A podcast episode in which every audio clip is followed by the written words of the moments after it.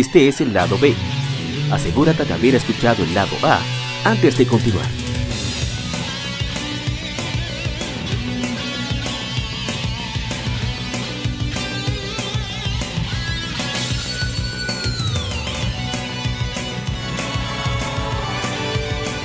Gaming Side. Algún juego, desarrollador o editor en particular es el tema de conversación.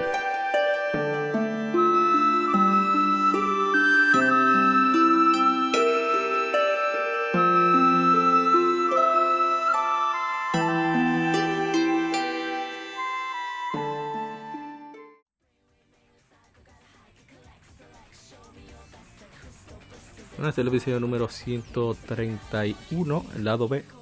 Y tenemos invitado muy especial, mi hermano desde Uruguay, Nintemax. ¿Cómo está, señor Nintemax? ¿Qué tal? ¿Cómo está todo por ahí? Muchas gracias nuevamente por la invitación y bueno, muy contento de estar eh, nuevamente en, en este programa, en este podcast.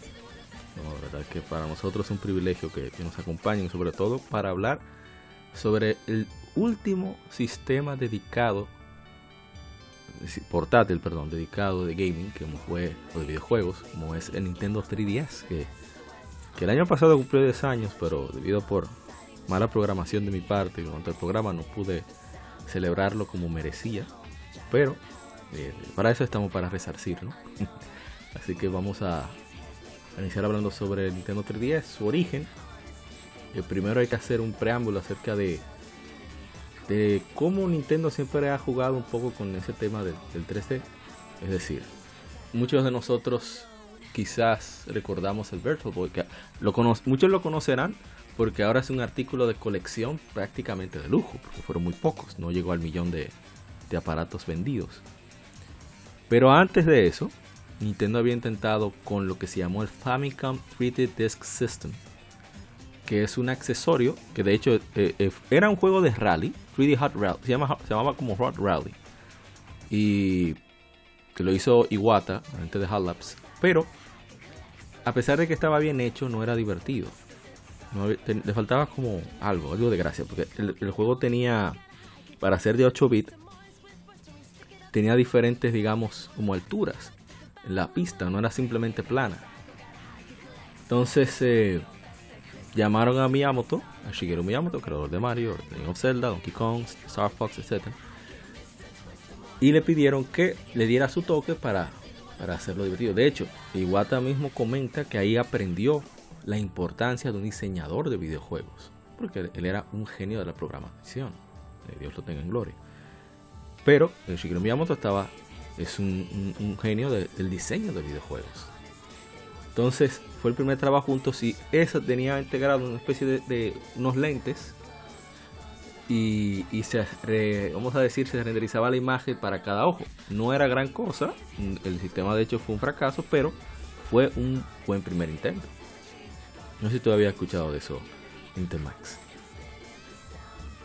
No, vos sabés que para nada, no sabía esa historia, interesantísimo.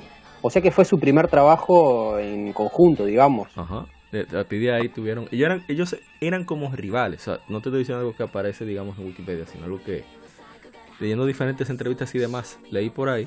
Que ellos tenían una rivalidad sana. No una rivalidad de. Ah, voy a ser mejor que Miyamoto, decía Iwata. O Miyamoto me, mejor que Iwata. No. Sino que. Miyamoto era el niño lindo de Nintendo. Nosotros decimos eso aquí en República Dominicana. El niño lindo, el favorito. Porque el hombre hizo Donkey Kong, le fue súper bien.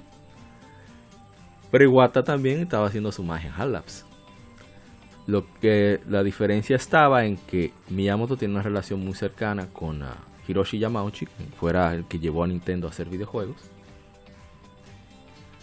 Porque el padre de Miyamoto, que es, era muy amigo de, Hiroshi Yamauchi, que fue que prácticamente la verdad, llévate a ese muchacho de aquí que está aquí vagueando, llévatelo. Porque Miyamoto era medio hippie, él vivía, vivía vagabundeando en la clase, en, en, la universidad, tocando guitarra y embromando. Pero en fin, nos estamos desviando demasiado. ¿no? no, pero es que es, es, material para la telenovela de sí. Nintendo, porque es, es toda divertido. una telenovela. O sea, Nintendo, la historia de Nintendo es bastante divertida. En mi opinión. Eh, y sobre todo la, parte esa de, videojuegos. Creo que por eso Arqueología Nintendo. Eh, Payadia, eh, Eneco están. De Arqueología Nintendo están apasionados con, la historia de Nintendo. Es fascinante, en verdad. Pero, ok, volvamos con el 3D. Luego llega el Virtual Boy, como ya dijimos. O fue su segundo experimento. Miyamoto estaba muy emocionado de hecho Miyamoto fue quien en una entrevista en Iwata Pregunta, que les recomiendo a todos, por favor, consigan el libro, ya antes de, grabar había mencionado Intemax, pero también pasé por la página de Iwata Pregunta. esas entrevistas valen cada, cada píxel de cada letra en oro. Eso no tiene madre, eso no tiene comparación. Y ese mismo dice que Miyamoto admite que él quería, estaba interesado en el trabajo de, hacer efectos 3D. El problema estaba que el Virtual Boy no era tan potente, eh, requería de los cascos, la posición para jugar era incómoda y aparte de eso era costoso.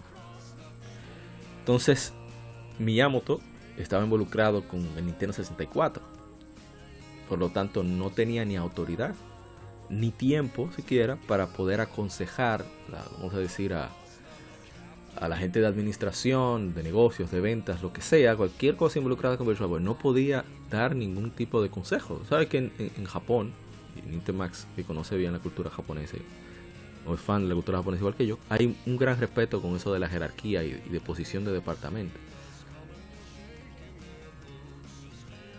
Entonces, eh, el punto está en que Miyamoto considera que el Virtual Boy debió venderse como un juguete de lujo, no como una consola de videojuegos. Porque si se ve como un juguete de lujo, un, juguete que vendió 700.000 unidades, no está mal. Pero si se compara con el Game Boy, que ha vendido 200 millones de unidades, o el mismo Nintendo, o hasta el GameCube, que, vendió 21 millones de, de unidades, no se ve. Se ve como un fracaso. Pero en fin, el punto es que después de tanto intentar con el 3D, de hecho, lo último que hicieron antes del 3DS fue con el Nintendo GameCube. Luigi's Mansion, y si hacen memoria o buscan videos, se darán cuenta que los fantasmas y muchos de los efectos van hacia la pantalla. Y es porque el juego estaba diseñado originalmente para reproducirse con una pantalla especial de cristal líquido que, que tenía el efecto 3D sin gafas. De hecho, el GameCube los primeros modelos, por, lo menos, están equipados con un procesador para generar esas dos imágenes. los juegos que fueran compatibles. Y Mansion es uno de ellos. De hecho, en el E3 en el que presentó Luigi's Mansion, el GameCube tenía una pantalla encima. O sea, los mostradores. Hay videos en, en YouTube que pueden verlo. Del E3 2001 y esas pantallas tenían la capacidad 3D, 3D, pero no lo lanzaron debido a que el costo de la pantalla era mayor que el de la consola misma. Entonces, un accesorio que cueste más que la consola no, no tiene mucho sentido. Pero ya hablamos de tres intentos que había tenido Nintendo, tres intentos de experiencia. Ah, me falta otro, son cuatro. Oye, Nintendo, esta te va a dar risa. El Game Boy Advance SP se hizo un experimento a petición de Hiroshi Yamauchi de que tuviera esa pantalla de cristal líquido del GameCube, digo que se, perdón, que se utilizó con, para con Luis Mansion, se hiciera con el Game Boy Advance SP. Pero al Game Boy Advance SP tener una resolución tan baja, la, porque es muy importante la resolución para poder engañar el ojo con respecto a ese efecto de estereoscópico que sale de la pantalla o que hay profundidad hacia la pantalla. Sin una resolución no funciona muy bien. Entonces por eso lo descartaron.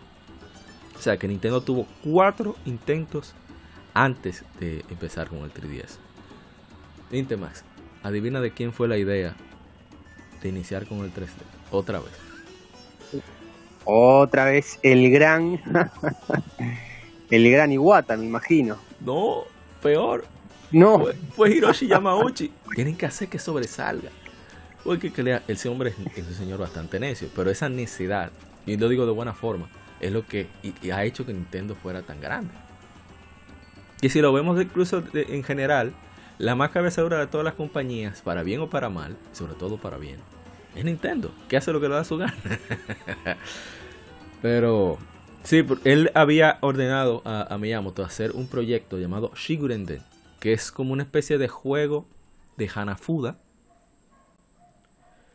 eh, en, digamos, en tamaño real, donde con el 10 tú descargas un software y tú vas buscando los... Uh, las, el juego de es un juego de cartas donde tienes que como combinar la, dibujos y poemas que tienen las cartas. Eso, eso es por eso Nintendo tiene más de 130 años.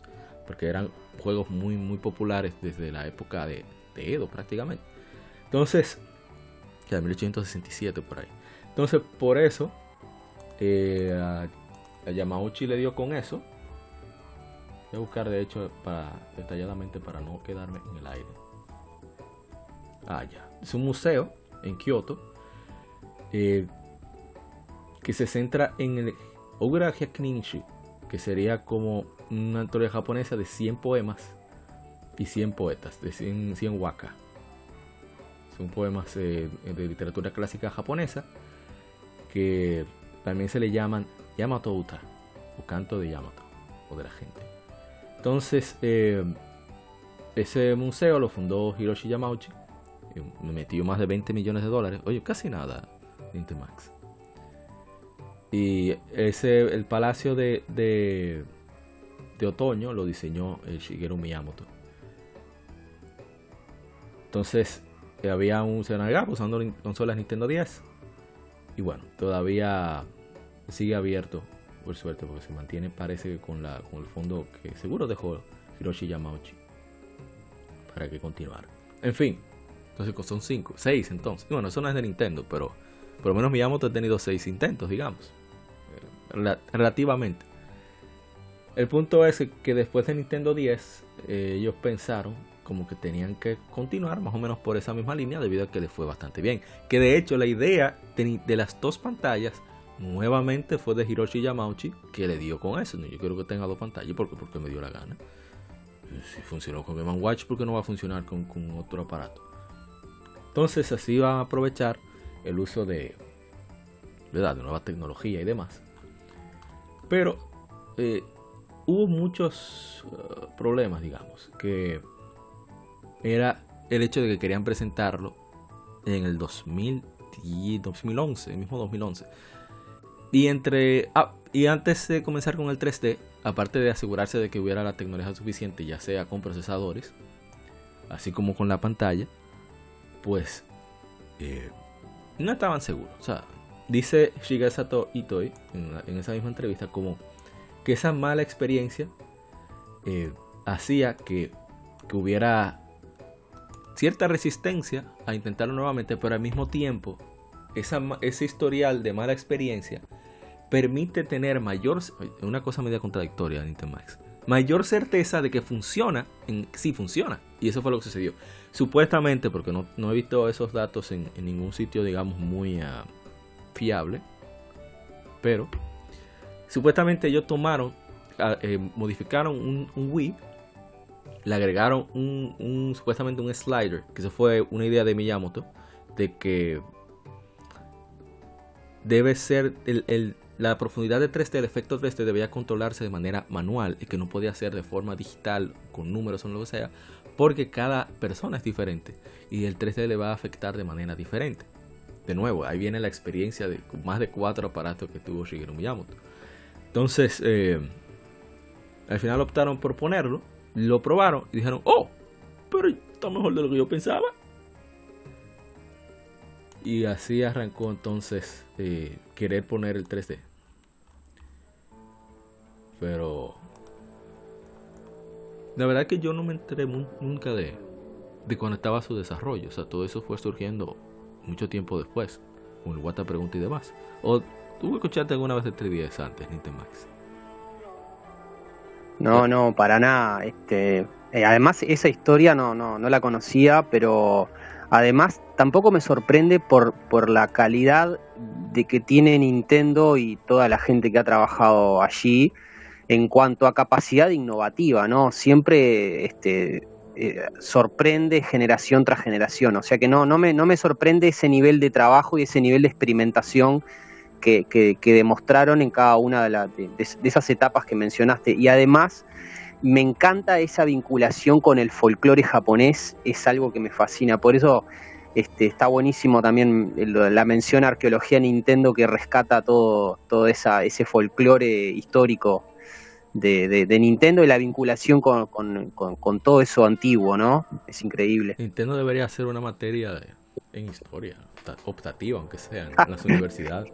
Totalmente, totalmente, porque además em, ellos empiezan al, finalizar el periodo Edo, eh, empiezan con el inicio del periodo Meiji, que es la, el, el, cuando Japón se, se, asimila a Occidente, se abre a Occidente, es la etapa más importante de los, del, del, último tiempo de, de, Japón, o sea, marca un antes y un después, o sea que Japón pasa, este, Nintendo pasa de ser una empresa de artesanos a ser una empresa tecnológica en el siglo XX, o sea que es brutal, es, es, un ejemplo brutal de, cómo se adaptan al, tiempo, ¿no? a los cambios. Esa, perseverancia y, sagacidad que caracteriza a la compañía. Pero bien, entonces, eh, Iwata comenzó a dar eh, comentarios en el 2010 sobre capacidades del 10. Por ejemplo, comenzó a decirse que con los nuevos avances que ha tenido Nvidia, sobre todo, con sus sistemas eh, eh, chip Tegra y demás, entonces, pues, por eso lo del 3D lo veían cada vez más viable y lo de las pantallas, obviamente. Algo muy interesante que, que pude constatar leyendo sobre el 3DS es esa presión que tenía el equipo de desarrollo de hardware para tratar de tener aparatos listos para probar con diferentes demos y demás antes de ese 3. primero pidieron que hicieran un 3DS con, las especificaciones nuevas de los procesadores. Vamos a hablar de, de, esos datos técnicos más adelante. Se hizo. Luego que se hiciera con la pantalla. Se hizo. Pero luego comenzaron a incorporar eh, casi a último, no a último minuto, pero vamos a decir quizás unos, no sé, cuatro o cinco meses antes de, del E3, el, el, sensor, el sensor del giro sensor, o gyro sensor. Eh, que, o sea, los tigres, no sé si han visto mucha expresión japonesa de cuando, cuando los quedan en shock, que, que la cabeza se va hacia abajo con todo. Yo imagino que eso fue lo que esa gente hicieron, como, ¿y eso también? Ah.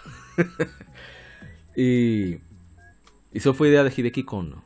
Hideki Kono fue uno de los que estuvo a cargo de muchos de los, vamos a decir, de la parte en cuanto a, no a interfaz de usuario, pero sí en cuanto a las funcionalidades que tendría el aparato, más de lo que quizás, quizás como Miyamoto estuvo involucrado con, digamos, Wii o Nintendo 64, más o menos eso le tocó a Hideki Kono. Y un punto muy importante a destacar con eso es algunas de las funcionalidades que tenía el aparato. Pero vamos a hablar de eso. Primero vamos con, el anuncio rápidamente. Eh, ya Nintendo para el 2010 había anunciado Nintendo DSi XL pero eh, hubo un registro de componentes internos en 2010 en la, Federación de la Comisión de Comunicaciones Federal de los Estados Unidos. Y parece que mucha gente pensaba que era algo sobre Nintendo 10, eso, eso siempre se liquea. Pero esa pantalla de mayor tamaño, pues, oh". y aparte de eso tenía el slide pad ya integrado, o sea, nosotros le decimos, eh, vamos a ir en análogo del 3DS entonces, eh, luego, ya para el 3 2010, el primer juego que se reveló fue Kitty Carus Uprising. Que eso es lo que da pie a un rumor, no sé si lo escucharon en Intermax. Un rumor de que Kitty Carus Uprising originalmente era para Wii. Que ese gameplay, esa es la idea que va. Sí, sí. Sí, sí, sí, había escuchado y me, hubiera encantado tener un Kid Icarus Uprising para Wii o para Wii U con controles de Wii Mode. Me hubiera encantado. No, esos visuales, controles, sí.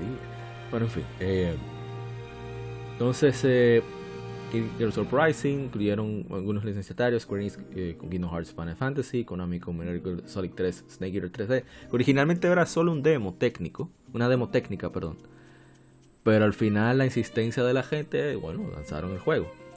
Eh, el título de Batman, que fue... ¿Cuál es? ¿Cuál es? ¿Cuál es? Pues no recuerdo ahora, no. Lo tengo por aquí. Ah, Batman Arkham Origins Blackgate. Eh, ¿Qué más? Eh, Assassin's Creed Lost Legacy, que recuerdo si al Capcom Resident Evil Revelation, que es el mayor portento técnico de la consola, en mi opinión. eh, Street Fighter 4 3D, J-Hero. Luego revelaron otras conferencias Mario Kart 7, Animal Crossing New Leaf, eh, remake de Star Fox 64 y Ocarina of Time, o remaster, como le quieran llamar, y unos cuantos juegos más. Eh, luego hablaron de la inclusión de Mi Maker, igual que el, Mi Channel, el canal de Mi de, Wii, eh, consola virtual con títulos de Game Boy, Game Boy Color, clásicos 3D. entre otros accesorios, funcionalidades, juegos de, realidad aumentada, que fue algo genial, una buena idea. Y luego, algo muy interesante que yo creo que podríamos discutirlo desde ahora, antes de, las anécdotas. Las funcionalidades de Street Pass y Spot Pass. Que la idea del Street Pass vino por dos juegos. De nuevo, Hideki Kono a la cabeza. Hideki Kono es el productor de Mario Kart desde el inicio, desde el primero de Super Nintendo. Hideki Kono estaba eh, eh, molesto porque él creó el Bark Mode. El Bark Mode era que tú con Nintendo, en Nintendo 10, tú dejabas el juego puesto, cerrabas la consola y si se comunicaba con otra persona que también estuviera realizando la misma función, intercambiaban regalos, informaciones de otra cosa. Pero salió Dragon Quest 9 en 2009 allá en Japón y eso fue, el, aquí decimos, el acabose. Eso fue el final de los finales porque la gente se volvió literalmente loca allá en Japón. Tanto así que hasta abrieron el café que está en el juego, ahora se me escapó el nombre, el nombre de, uno de los personajes tiene, lo crearon en Akihabara para la gente ir a jugar Dragon Quest. Y siempre estaba lleno. Que es una funcionalidad, el Tag Mode es como se llama, que tú lo activas en el juego, cierras el Nintendo 10, entonces eh, a medida que vas pasando con otra persona y lo conectas, conectan a otra persona, perdón, que esté realizando lo mismo, pues intercambian mapas. Esos mapas tienen jefes únicos. A veces mucha gente se vuelve loca porque tienen lo que llaman los limos metálicos, metal slime. También el limo rey, rey metálico y un montón de cosas raras.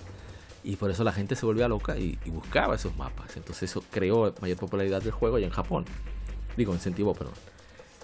El punto es que debido a lo popular que era esa, esa función, pues Hideki Kono tuvo la idea de integrarlo, pero ya en el software de Nintendo 3DS, y que no fuera necesario que tuvieras activo el juego para intercambiar información con otra persona. De nuevo el ejemplo de Nintendo X Plus Cats, que es uno de los juegos de lanzamiento de Nintendo 3DS. Y es el hecho de que la idea, o sea, explico la idea que él mismo da en la entrevista, de que si tienes el juego, intercambias información con otro que lo tenga y te da un regalo y eso, para, tú te pones contento. Pero imagínate que ya no estés jugando el juego, pero todavía tengas activa, la, activada la función de, Street Pass con, en Nintendo Xbox Cats, recibes el regalo ¿qué es lo más probable que hagas? Pones el juego. que tú dices, oh, pero déjame buscar ese regalo. Es como, como un Smash. No sé si lo llegaste a hacer en Max. Eh, el, el, minijuego ese como de tapitas. no recuerdo ahora mismo el nombre. No sé si lo llegaste a ver. ¿Tú puedes decir dentro, dentro de Smash? ¿Dentro de Smash? Max? ¿Aló, Max? Sí, hola. Hola. Hola. Hola. Hello. Ah, ahí está. Hola, ¿me oís? ¿Hoy me oís? Ah, un segundo, un segundo. No, todavía nada. Pero en fin, sí. Sigo con la historia ahí. Ahí me oí. Más adelante me dices. El punto es que em, hablamos de esa función, la función de Spot Pass, que era una conexión constante online, donde los 3DS pues descargarían cosas, digamos, en. ¿Cómo se dice eso? Como segunda función Ahí estoy de nuevo. Eh, Ahí estoy de nuevo. Connect 24, eh, a través también de Hotspot Wi-Fi, mientras está cerrado, pues va descargando diferentes cosas, ya sea videos, te avisa de demos, de ofertas, etcétera, etcétera. Y también Nintendo incluso se, alió a, a diferentes cadenas, por ejemplo a AT&T en Estados Unidos, para que los usuarios pues se conecten a Spotpass sin siquiera tener activa una conexión online, sino se conecta automático y mejor dicho, no tuviera registrado ninguna conexión, sino que se conectara automático y así pudieran descargar diferentes cosas. Eh, vamos a ver si conseguimos conexión con Intimax.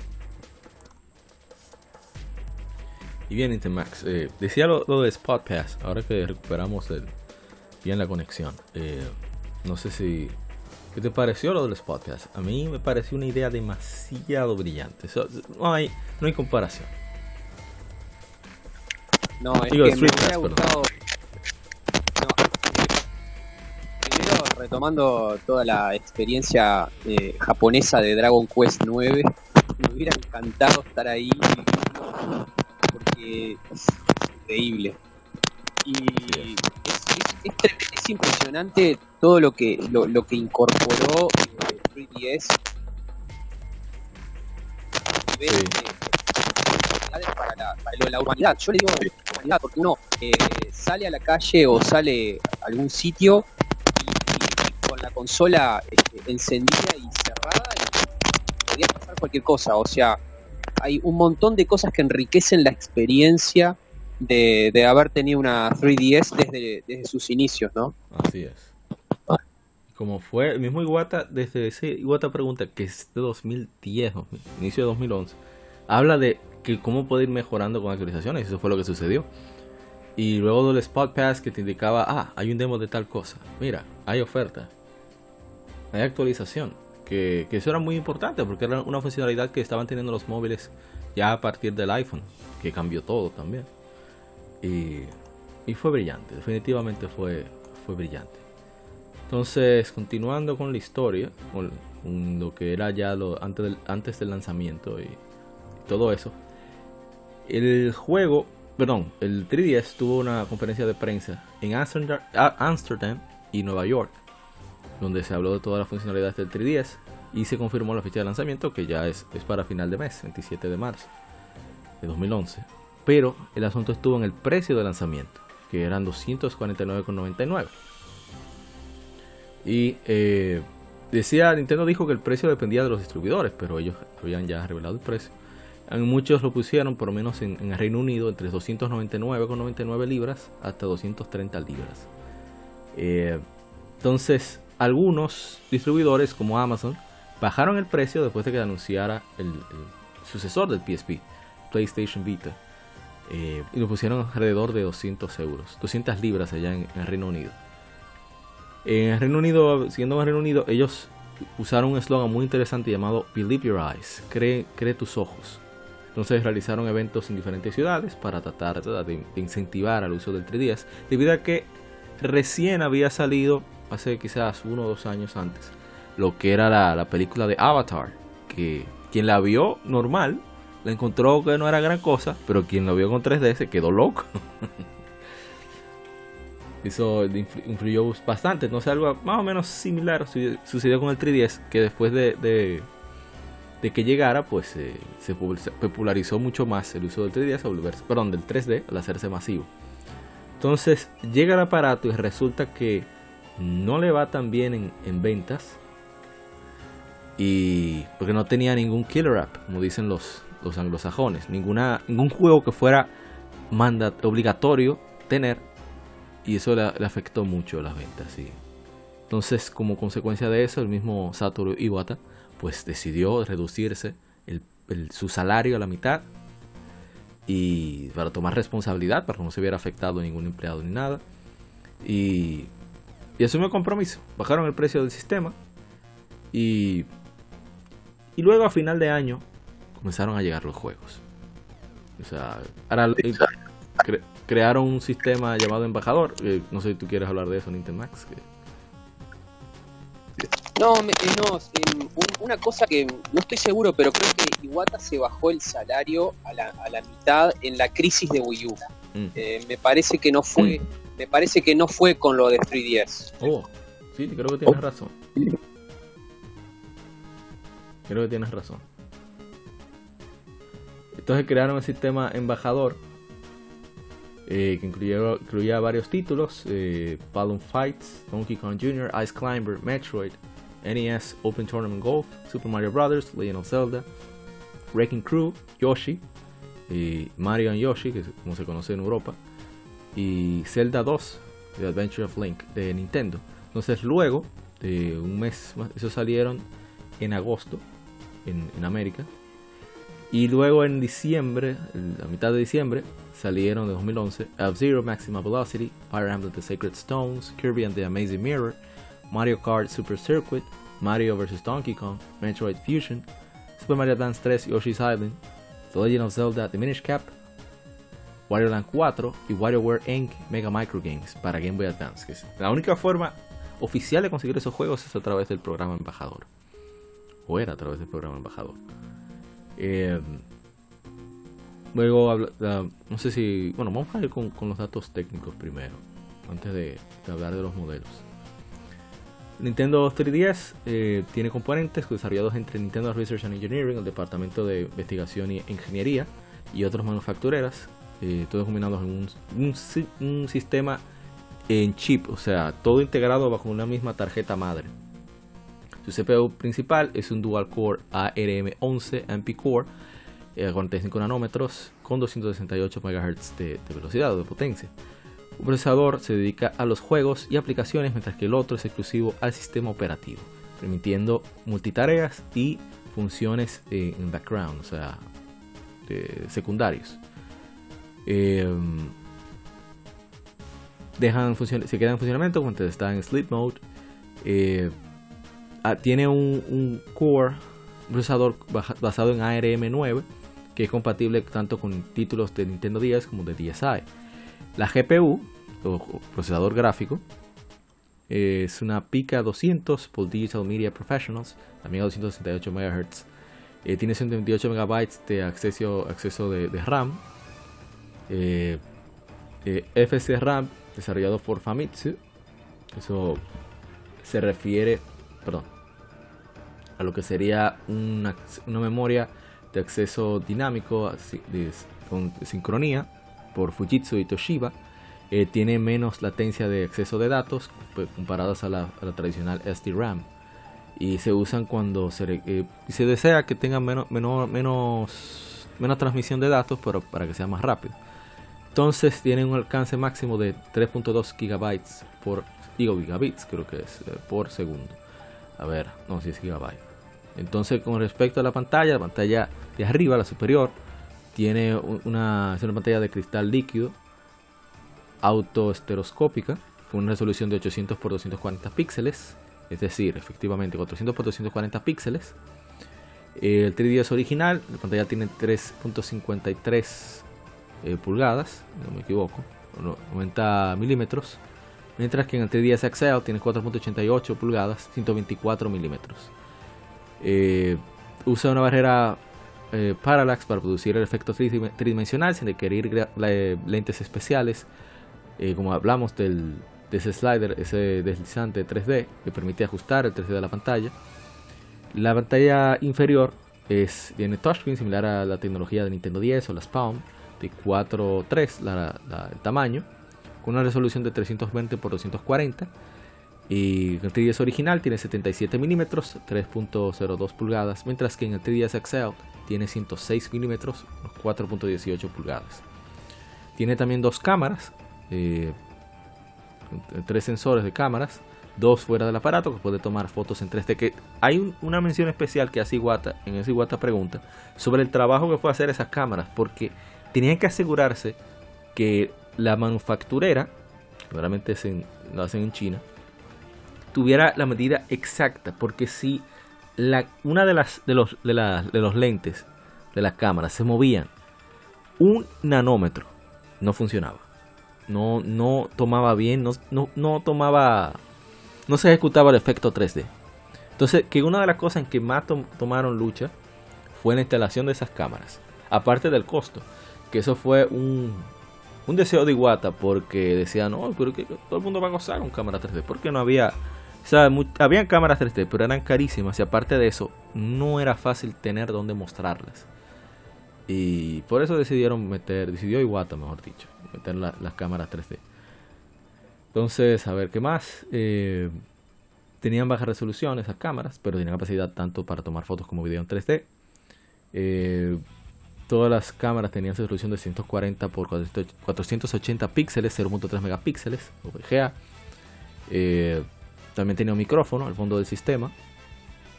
Eh, ¿Qué más? Eh, tenía una memoria flash interna de 2 GB por Toshiba o Samsung, dependiendo del modelo que tocara. Pero también tenía soporte para memorias SD o SD. Y para modelos posteriores con modelos eran micro SD. los modelos Neo 3DS vamos a hablar de eso más adelante. También la batería, una batería de lithium ion de 3.7 voltios, 1300 mAh. Eh, que da una duración de 3 a 5 horas en los originales, aunque 5 a 8 horas en juegos de Nintendo 10. Eh, el XL viene con una batería mucho mayor, 1750 mAh, y puede durar hasta de 3 horas y media a 6 horas y media. Eh, a ver, entonces. Ah, eso fue algo que fue un pleito bastante. Sobre todo en internet, que todo se pelea. El hecho de que a partir del modelo 3DS eh, XL no traía cargador. Pero ese mismo cargador que utilizan los modelos Nintendo DSi y DSi XL, que eran bastante populares. Yo mismo, yo utilicé fue el mismo cargador por mucho tiempo de mi Nintendo DSi.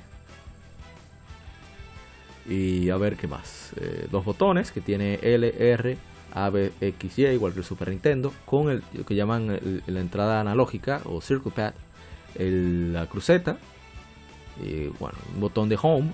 Y aparte de eso, integraron tres acelerómetros, tres giroscopios. Y, bueno, la entrada que es compatible tanto con tarjetas nuevas de Nintendo 3DS como las de clásicas de Nintendo 10. Y bueno, ahora sí, vamos con, los modelos. Eh. ¿Tú llegaste a tener un modelo de los originales, Nintemax? ¿Cómo, cómo decís? ¿Tú el original? De los, de los originales, si llegaste a usarlos o a tener. Tuve la Volt, el La Volt, desde el... Y tuve el programa embajador porque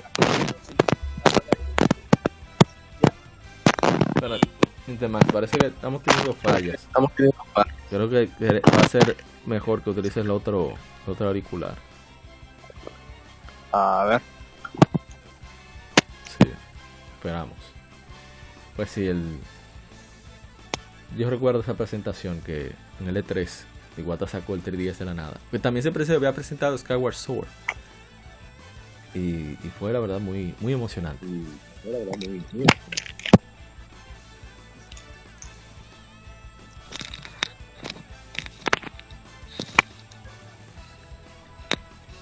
¿No ver ahora? ¿No ver ahora? A ver, ¿ahora me oís? Sí, perfecto. Hola, ¿me oís? Sí, sí. Bien. Bueno, eh, ¿seguimos? Sí, decía así, el modelo original que, llegaste a ver, que te pareció, etcétera. Sí, el modelo original me encantó porque yo este, no, no había tenido consola portátil antes, no había pasado por, por Nintendo 10 y, y bueno, este, estaba muy entusiasmado. Eh, en, realidad fue toda una experiencia porque, bueno, mandarla a traer desde Estados Unidos, eh, te, imaginarás las experiencias de comprar en el exterior desde aquí. y, bueno, fue toda una, toda una aventura y bueno, nos llegó, este, estábamos un amigo y yo, la, la compramos entre los dos y, este, llegó y bueno, al principio no habían juegos, empezamos con algunos pocos juegos, Ridge Racer creo que fue uno de los primeros, eh, Splinter Cell 3D y bueno, ya más, más adelante llegó Star Fox 64 y Ocarina of Time, que ahí con Ocarina fue mi locura, ahí fue cuando me enloqueció la 3DS. pero hasta antes de hasta antes de Ocarina yo no estaba muy enganchado con la consola. Fue con Ocarina, fue con un Zelda y fue con Ocarina que, me, enloqueció. Y mi gran decepción de aquel momento fue darme cuenta que en este país no tenía eh, puntos de contacto con, no me acuerdo cómo se llamaban los locales de, Street Pass y Spot Pass. Nintendo Zone. Pero exactamente, Nintendo Zone. Cuando me di cuenta que acá no había, qué qué depresión que me vino. Fue espantoso darme cuenta que acá no, no, existe eso. Yo creo que solo en Latinoamérica, quizás México tuvo, quizás. No, no estoy confirmando nada, pero me parece. No, yo creo que en Argentina creo que había, en Chile creo que había, sí, en, creo que en Argentina había alguno, en Chile sé que había, pero acá en Uruguay no es imposible. Aquí menos. Nosotros ni mapa tenemos en, el, en la Mi Plaza. Pero en fin, eh, sin embargo Haití sí, ¿eh? pero seguimos. Entonces, no, no nada contra los hermanos haitianos, pero tú considerarás que dada la situación seríamos un mercado un poquito más relevante.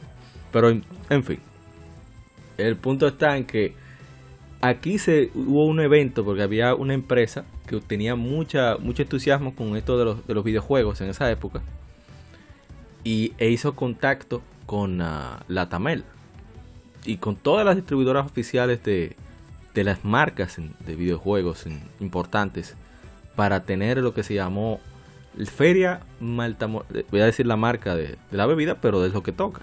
Feria de videojuegos Malta Morena. Malta Morena es, la marca del producto eh, de, una, de, una, empresa muy importante de acá. Y ellos con la Tamel trajeron de estreno tanto Skyward Sword y, y Nintendo 3DS.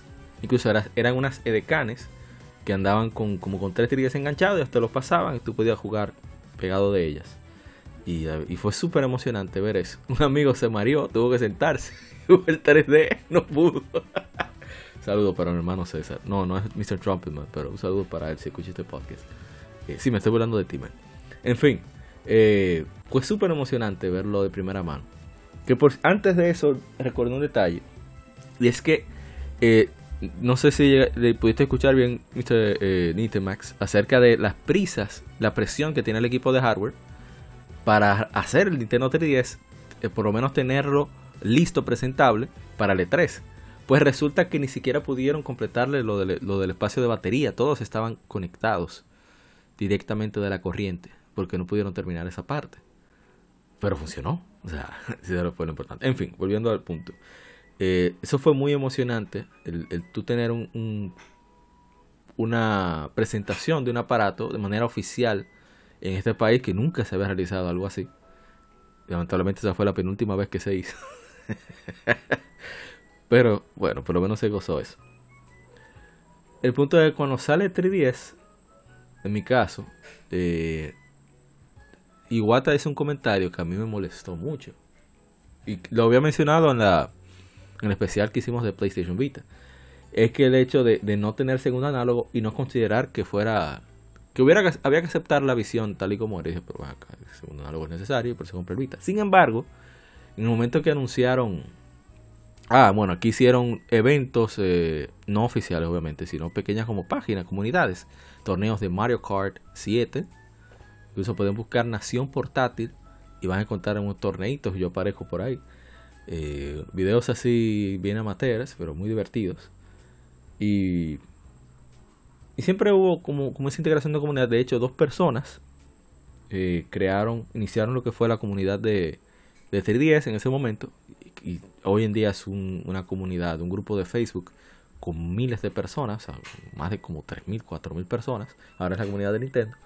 Y esas personas organizaban eventos semanalmente. Incluso eh, llegó a un punto en Max, no sé si se, dio algo así en Uruguay, que, se, que todas las semanas se juntaban a jugar Monster Hunter de 3DS en una plaza, en plazas diferentes. Eso fue bastante chévere. Y se jugaba Mario Kart, hacían eventos, hacían concursos, hacían de todo. Así, eh, los mismos fans, nada oficial. Sí, aquí hubo eh, grandes movimientos de, Pokémon y Mario Kart 7. Eh, de los cuales yo no fui muy partícipe porque yo eh, en realidad siempre fui un bicho social eh, anti-gente. O sea, no, no, no, no, fui mucho de los grupos de, de, videojugadores. Pero sí iba a los grupos cuando me compraban algún juego, le compraba algo a alguien, los veía, nos juntábamos y bueno, ahí conocía a la gente y ellos me conocían también. Y la verdad que me parecía muy interesante porque, o sea, siempre estaban al firme, o sea, en los McDonald's, en, las plazas, en los shopping, siempre. Sí. Y el, los, juegos, los juegos eran Pokémon más que nada y Mario Kart.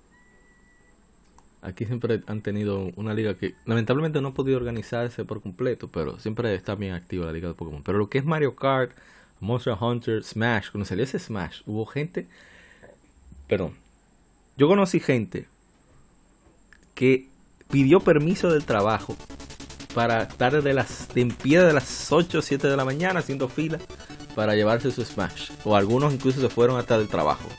Hasta antes de ir al trabajo, pues se dieron su vuelta para, para conseguir su Smash. Porque no se iban a quedar sin él. Es una locura. Lo del T10. Yo nunca he visto, visto eso con ningún otro aparato. Digo, no era que saliera mucho. Qué locura. Impresionante. No, es que esas, esas sagas, eh, Smash y Pokémon, eh, fueron los grandes impulsores de ventas, ¿no? Porque, o sea, definitivamente son los que han generado toda la gran comunidad de jugadores de 3DS. Y, y bueno, los millones y millones en parte se deben a ellos. Así es.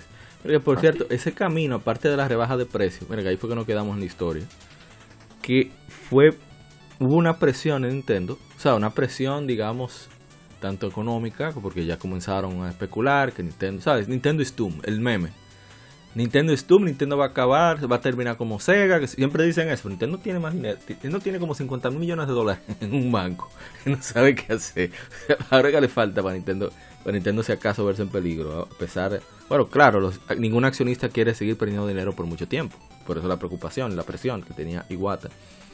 Pero los mismos desarrolladores tomaron eh, las riendas y dijeron, no, hay que sacar estos juegos sea como sea. Y el primero de ellos fue Super Mario 3D Land, que lo que motivó mucho a los desarrolladores no fue solamente el, el hecho de verdad cómo le estaba yendo al Nintendo 3DS. Fue el hecho de un terremoto que sucedió en Japón en 2011 y, el, tsunami que sucedió en Tohoku que muchas empresas se, se aunaron, ayudaron, eh, porque es su gente. Por ejemplo, Sony donó equipos, Nintendo donó dinero, pero también ellos quisieron hacer, eh, los desarrolladores contaron, querían hacer un juego que la gente se olvidara de los problemas, sobre todo los niños. Y de ahí incluso modificaron ciertas cosas de Super Mario 3D, 3D Land para que fuera todavía más chévere, digamos.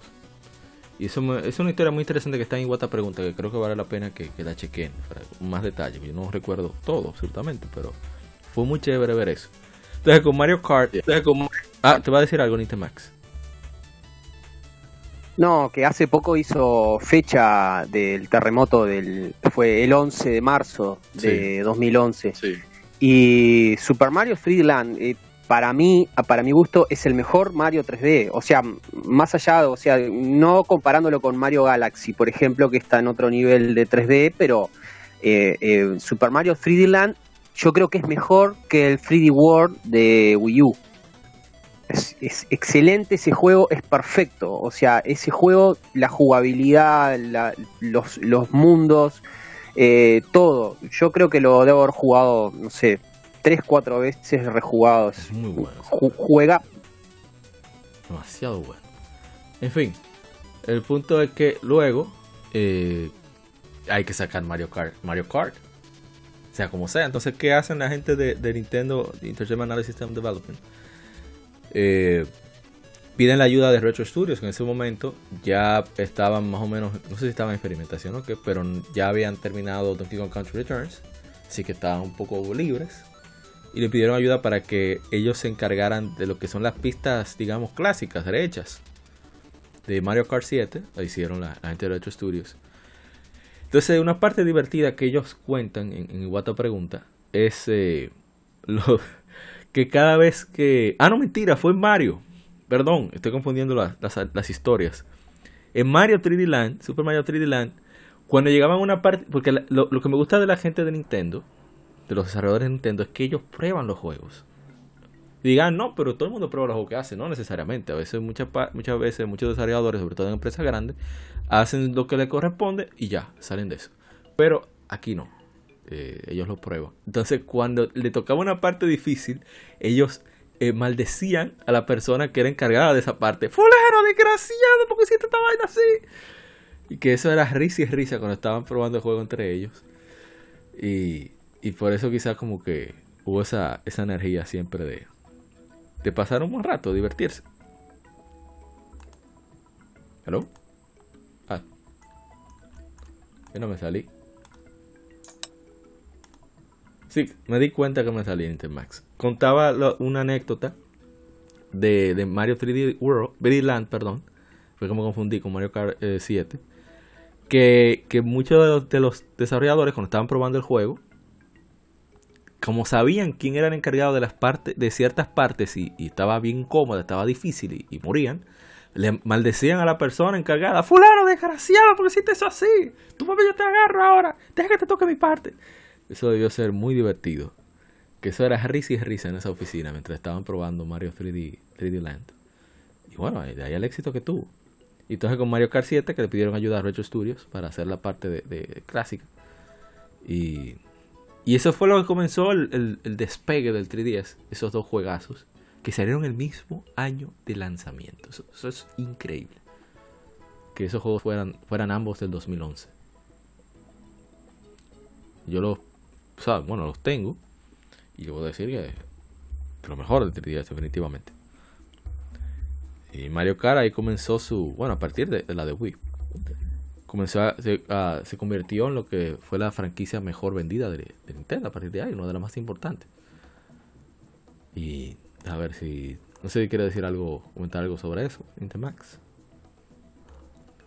No, sí que fue un grandísimo año porque para tener ese comienzo con, con esas expectativas sobre eh, la pantalla 3D, todo lo que generaba en el mercado, ¿no? Ese, ese tipo de innovación en una portátil, habiendo bajado el precio de la consola, ¿no? Y, eso que, que mencionabas hoy, ¿no? Todo el mundo está esperando que Nintendo tropiece para, para anunciar el quiebre. Sí, sí, sí. y, y, y, final de año ya estaba levantado ya estaba levantado totalmente, o sea, con, un catalogazo de inicio de año, este, y, bueno, y de ahí no pararon, ¿no? Ya al siguiente año ya vinieron otros lanzamientos y fue increíble. Así es. Y bueno, vamos a mencionar rápidamente algunos accesorios, como el, el Circle Pad Pro, que salió sobre todo para jueguitos como Monster Hunter y Resident Evil Revelations. Sí, lo tuve, lo tuve porque tampoco se podía jugar mucho con, Resident Evil. Y yo comparto lo que vos decís, yo creo que también tenía que haber tenido el, segundo stick. Y, la, en verdad quedaba muy poderosa la Old 3DS con ese accesorio. Quedaba muy buena. Todavía lo tengo por ahí guardado. Ah, pero excelente. Y guárdalo bien, que eso. Tú sabes que todo todos esos accesorios así poco comunes van a tomar su valor. en fin, eh, Continuando, eh, también hubo una versión Pad Pro XL para Nintendo 3DS, 3DS XL. Y bueno, luego salió un famoso stand que venía con Kitty Carus para jugarlo menos incómodo. Pero eso, fue genial como quiera. O sea, a nivel técnico y, las ideas que tiene el juego en cuanto al gameplay son impresionantes un lector de NFC, o sea, para los amigos y demás. Que ya eso venía integrado en otros modelos, vamos a mencionar. Y ahora sí, vamos a, los demás modelos. Eh, en 2012 salió lo que fue el 3DS XL, que era 90% más grandes las pantallas. Eh, luego salió lo que sería. No sé si llegaste a tener de eso ni más. Yo llegué a verlo y, y, qué sé yo, como que no me, no me gustó tanto. Yo no soy muy de aparatos que sean tan tan grandes. El, 3DS Excel, eh, no, no, no lo tuve, no lo tuve, pero eh, cuando salió la New 3DS, eh, yo justo tuve la suerte de, ir a, Estados Unidos a visitar a mi hermano y me compré, iba con el dinero ah, destinado a comprar a comprarme la New 3DS Excel y ahí me compré la New. Había que aprovechar. Fui a, aprovechar. Sí, sí, porque además mi experiencia aquí en Uruguay no, no era de muy de muy de consumidor de, tiendas de videojuegos porque en aquel momento no había tantas, ahora hay un poco más. Pero en aquel momento no habían. Y bueno, yo quería ir a unas tiendas de esas de allá, esas que se llaman GameStop, que ahora han, cambiado mucho, pero bueno, mi sueño era, era entrar a una y conocí varias. Ahora ha cambiado más, o sea, tú tuviste la experiencia más o menos original de, de GameStop. Viste esa suerte, yo no. Ya, ya ahora es una, una, una tienda de celulares cualquiera. Sí, de hecho, de hecho, no sé si viste hace poco la noticia de que Reggie, eh, Reggie Fields eh, eh, se salió de la junta de, la junta de directiva por por no compartir las ideas con, con, el resto de, lo, de los de los empresarios. No sé si llegaste. Sí, sí, tiene sentido. un, barco sin complicado, complicado. Ojalá y, Pero bueno, sigue. Entonces, ok, luego salió el Nintendo 2DS que ya no, no se cerraba, eh, mucho más barato. Y, o podía jugar todo, pero no tenía la funcionalidad 3D. Que por cierto, cuando salió, olvidé mencionar eso, cuando salió el, 3DS, una de las preocupaciones era precisamente el efecto 3D en los niños, por eso Nintendo recomendaba no eh, permitir el efecto 3D para, para menores de 6 años. Pero los padres, como buenos padres que nunca leen, todo eso se puede, es simple de configurar. Tú entras opciones, pasa ajuste de, de Dios mío, control parental, desactivas el 3D, pones clave, listo, ya. Ya eso es todo. Pero no, comenzaron un show con eso. Eso fue uno de los motivos para hacer el, 2DS. Para, para salirte de, ese problema. Aparte de que es bastante resistente el, 2DS. Y es cómodo. ¿eh? Quizás no se ve tan bonito, pero, pero es bastante cómodo en las manos. Tiene buena ergonomía. Y... Sí, quiero regalarle una para mi hijo porque son muy resistentes y además son baratas. No acá en no acá en Uruguay, sí en otras partes, pero sí, son me parece una innovación genial. Sí, a mí me pareció. Mucha gente decía, "No, pero ¿para qué hicieron?" Y yo, "Oh, así sale el problema ese del 3D, sale más barato." O sea, yo le vi todo el sentido. Eh, luego salió el Neo 3DS junto con el Neo 3DS XL, que es el que tiene Nintemax. Yo tengo el pequeñito, lo compré mucho después. Y, bueno, luego salió New Nintendo 2DS XL. tenía, tiene un diseño muy chévere, debo decir, muy bonito. El New Nintendo 2DS XL. Y, bueno, solamente no tiene el 3D, pero tiene, mantiene el diseño del original en cuanto al exterior y, y, las dos pantallas y demás. Ah, pero yo tengo ahora que decir, cuando yo tuve mi 3DS, y tuve el 3DS que un amigo lo vendió a plazos, eh, que no lo iba a usar, y dijo, bueno, pero dámelo a mí. Y lo tuve junto con uh, The of Ocarina of Time 3D, Mario Kart 7 y eh, Pokémon eh, Y, Pokémon Y. Y obviamente le di durísimo a Ocarina of Time, pero durísimo, tenía mamacita. Y, y Mario Kart 7 no lo jugué tanto porque mis amigos no, no estaban tanto en eso. Pero ya cuando conocía más gente, en la universidad y otros sitios, sí ya pude disfrutarlo mucho. Pero mi motivación de comprar el 3DS fue cuando Square Enix anunció que iban a hacer el remake de Dragon Quest 7. Y dije, no, no, no, no, no, yo no me puedo perder de eso. Aunque no estaba muy seguro de que fuera a llegar a América, al final llegó como, como tres años después. Pero la verdad es que yo he disfrutado de muchísimos juegos. Dame yo destapar el, la maquinita después. Después ya, no sé si fue en 2017 o 2016, no recuerdo, que anunciaron, salió Nintendo 3DS de edición de Mario negro y lo pusieron a 100 dólares en Amazon. Y ahí aproveché y, conseguí. Siempre, siempre quise el, el, pequeño por el diseño, ¿sabes? tiene los colores parecidos a, los controles de Super Famicom o Super Nintendo europeo eh, y me gusta el tamaño, yo no soy de, aparatos que sean tan, tan grandes, sobre todo por la cuestión de resolución, me gusta cómo se mantiene pequeño. Y, y bueno, todavía lo conservo, no tengo tantos juegos. Nintendo Max eh, ahí es un campeón. Pero tengo la de Luigi's Mansion, Dark Moon, tengo el, como dije, Locarina, Mario Kart 7, Dragon Quest 7, Dragon Quest 8 y el reguero de Pokémon, Pokémon, Pokémon Y Pokémon Sun, Pokémon Ultra Sun, Omega Ruby, eh, Star Fox 64, el Mario, Super Mario Land, 3D Land, que es lo que más tengo por ahí. Y unos cuantos jueguitos ahí que he jugado muchos que me han prestado, que me han encantado. Y bueno, pero no vamos a hablar de, juegos que nos han encantado todavía, sino más o menos cómo fuimos consiguiendo juegos. Y usted Nintendo Max eh, esa, esa, new, esa New que tú tenés es preciosa. Yo la tengo también. Es ah, muy linda. Y fue la última que yo me compré. Yo este, me compré tres New. Bárbaro. pero está bien. Eh, eh, porque es lindísima la consola, pero eh, la última que me compré fue esa. y, bueno, y viste que la, New modelo pequeño tiene para cambiarle las, las, tapas, ¿no? o sea, esa genialidad estética que hace que uno se sienta que está cambiando una Barbie, porque es, o sea, es como que uno tiene muñecos y los cambia de ropa, porque es increíble. Lo, lo que han hecho con eso es impresionante. A mí me encanta. Es, es, lindísimo. Sí, yo no me he comprado ninguna tapa ni nada, pero este reconozco que la idea, el potencial brillante. Sí, sí, sí, sí, sí. Y deja ver si nos falta algo más así técnico por mencionar.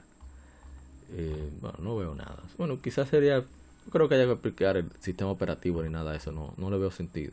Ah, bueno, que el Nintendo 3DS Sound, eso fue un afán de, de Miyamoto, de querer poner algo interactivo que hacer con integrada el sistema. Y bueno, reproduce AAC, serial MP4, M4A, etcétera, MP3, eh, desde la tarjeta SD. Y bueno, puede utilizarse para reproducir la música incluso cuando la consola está cerrada. Y tú puedes manipular el sonido como te, en diferentes filtros, efectos y demás. Eh, y eso puede compartir, por ejemplo, con, con lo que era SwapNote. Ah, bueno, podríamos mencionar eso, lo de SwapNote. SwapNote era como un sistema de mensajería donde tú podrías ver todo el proceso de la creación del mensaje. Que lamentablemente la funcionalidad online se, se eliminó por completo. Eso fue, para mí fue, eso fue doloroso.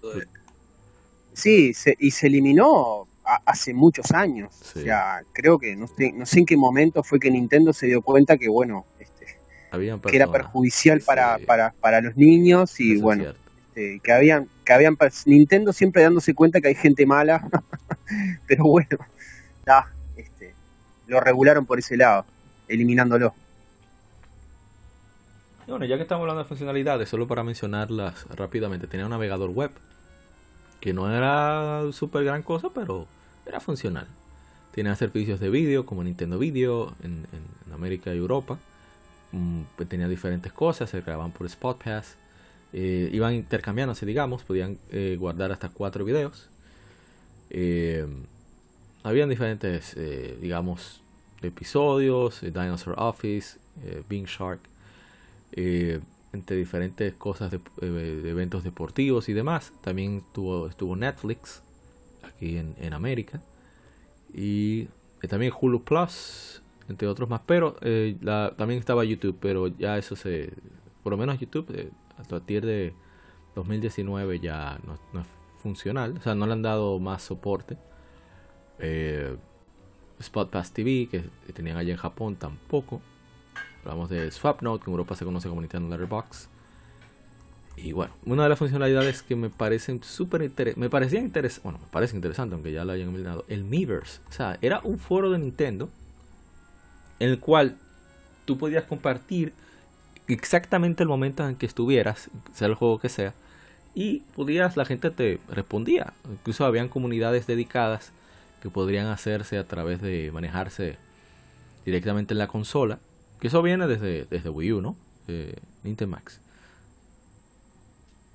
Sí, fue una funcionalidad que compartieron ambas, ambas consolas. Eh, increíble. El, el Miiverse, el Miiverse fue eh, un universo fantástico que abrió Nintendo fue la, la, la, la, exploración de Nintendo hacia, la, hacia lo máximo de las redes sociales, ¿no? Que es eso de compartir, este, interactuar, dar me gusta, eh, comentar.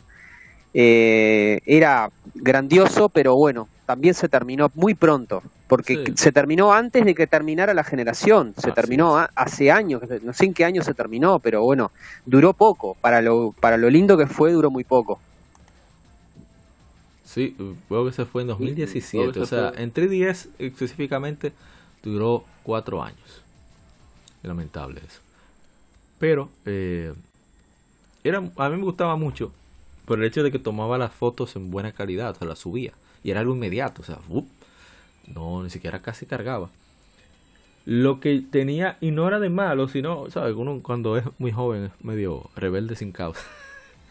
que tú no podías dar casi ninguna opinión y, y desde que tú, alguien compartía, pero esas eran sus políticas, tienen sentido porque lo que quieren es mantenerlo más, evitarse problemas con respecto a la seguridad del usuario. Y tienen ese, y eso yo se lo respeto porque tienen razón, yo haría lo mismo con tal de evitarme problemas, de estar bregando mucho. Que compartía su, su código de amigo para afuera. no bromaba mucho, eso era innegociable. Y digo, no negociable. Y, digo, no negociable. Diga, diga, ni sí. diga, diga, ni No, y, y esa conexión con los juegos, ¿no? Porque de repente estaba jugando, no sé, Super Mario 3D World y compartías este lo que habías ganado en el instante en que lo en que estaba jugando y compartías el Miiverse. Toda esa, o sea, te, te animaba a jugar, te animaba a jugar y a compartir a la vez, o sea, aumentaba la experiencia en el juego, ¿no? Porque, o sea, ampliaba, ampliaba el universo del juego. Tú una cosa de jugar uno solo y otra cosa de jugar y al instante estar compartiendo y ver lo que otros están haciendo. Eh, fantástico, increíble. Un, un, elemento que hay que mencionar es lo de realidad aumentada. Todos los 3DS vienen, si lo compras nuevo en la caja, con lo que sería unas tarjetas de realidad aumentada, que originalmente era uno, era una tarjeta solamente. Pero esa tarjeta que utilizaron el equipo de desarrollo era muy similar al famoso bloque de Mario, de interrogación. Y Miyamoto lo vio, tú sabes cómo. Miyamoto lo vio, ya tú sabes qué va a pasar. Oh, pero hay que ser de tarjeta para que salga Mario y salgan los otros.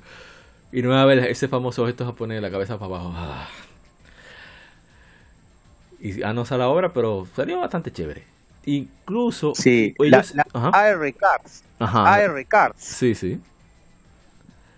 Que incluso hubo una. A ellos se le ocurrió, solo por fastidiar, hacer un, una tarjeta de, de gigante para que saliera, para que tú pudieras tomarte fotos con tu. Y entonces, igual vio eso y dijo, pero eso hay, eso hay que lanzarlo.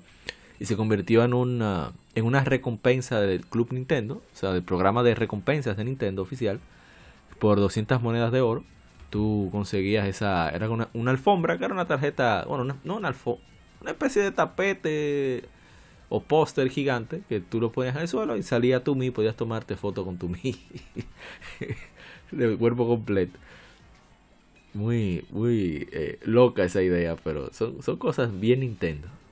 No, no veo otro, otro adjetivo que pueda acercarse. Eh, a ver, hablamos de la red aumentada, la retrocompatibilidad con Nintendo y es muy importante eso. Eso ayudó también eh, que más gente se, se, moviera más rápido de Nintendo 10 a, 3DS. Incluso salieron algunos, algunas aplicaciones compatibles con juegos de Nintendo 10, como el, el Pokémon Raider. ¿Qué se llama? Deja ver. Voy a buscar el nombre. ¿Vos decís la Pokédex? Sí, el Pokédex 3D Pro, el Pokémon Dream Raider. Que es una función, un, ah que, que tú movías el aparato para tú tratar de atrapar los Pokémon, muy parecido al, al, juego de, de Mi Raiders, sé que se llama Face Raiders. La aplicación que ah, con foto. Face Ajá. El Face Raider. Exactamente. Lo jugué muchísimo lo jugué y, y lo oh. llevaba al trabajo y, y, le sacaba fotos a mis compañeros de trabajo y nos divertíamos todos. Increíble. Bien Nintendo. Bien Nintendo. Bien Nintendo. Entonces, eh, el punto es ese, que ellos quisieron integrar cosas para que la gente pudiera usar el aparato aún sin comprar ningún juego. Y, y bueno, me falta todavía, Dios mío, tenía una cosa a mencionar y se me está yendo y no me está gustando que se me esté yendo de la, me está yendo de las manos, como dice mi presidente, como dice el presidente de acá. Eh, hablamos de realidad aumentada. Ah, del Ring Raider era, o sea, eso, utilizando el giroscopio, la cámara para tú atrapar a los Pokémon y esos Pokémon Incluso algunos legendarios solo se, conseguían con ciertas formas ahí. Lo podías pasar a Pokémon Black 2 y White 2, a Blanco 2 y, Negro 2 a través de, aquí, de el juego. Se pasaba fácil. Incluso si tú ponías, por ejemplo, Pokémon Soul Silver en, en 3DS, cuando ponías Pokémon Dream Raider, podías atrapar a Lugia. Y así sucesivamente. Era muy interesante eh, esa funcionalidad. Y a ver, ¿qué más me falta por mencionar de esas? Ah, la ¿cómo se dice? El, la activity, el activity, la activity lock, el, lo del contador de actividades, ¿qué se llama en, español? El, el, contador de pasos, el, eh, bueno, no lo, me sale ahora el lo que registra todas tus actividades. El podómetro. Ah, sí, sí, vos decís las estadísticas. Ay, por cierto, mira, pues, el podómetro. Eso la idea vino del Walker de Pokémon Hard Gold y Soul Silver. Dijeron, oh, pero vamos a meter eso aquí. Porque ya que. Y para incentivar a la gente a moverse y a conectar. Ajá. Sí, no, se nos estaba olvidando el podómetro. Muy importante, porque se consiguen en las monedas, las llamadas Play Coins o monedas de juego, que tú puedes desbloquear cosas, ya sea en los mismos juegos que están integrados en la consola, como en Mi Plaza, o en otros juegos como Animal Crossing, que tú puedes comprar cosas especiales utilizando esas monedas, o diferentes cosas, funcionalidades que se le ocurren a los desarrolladores.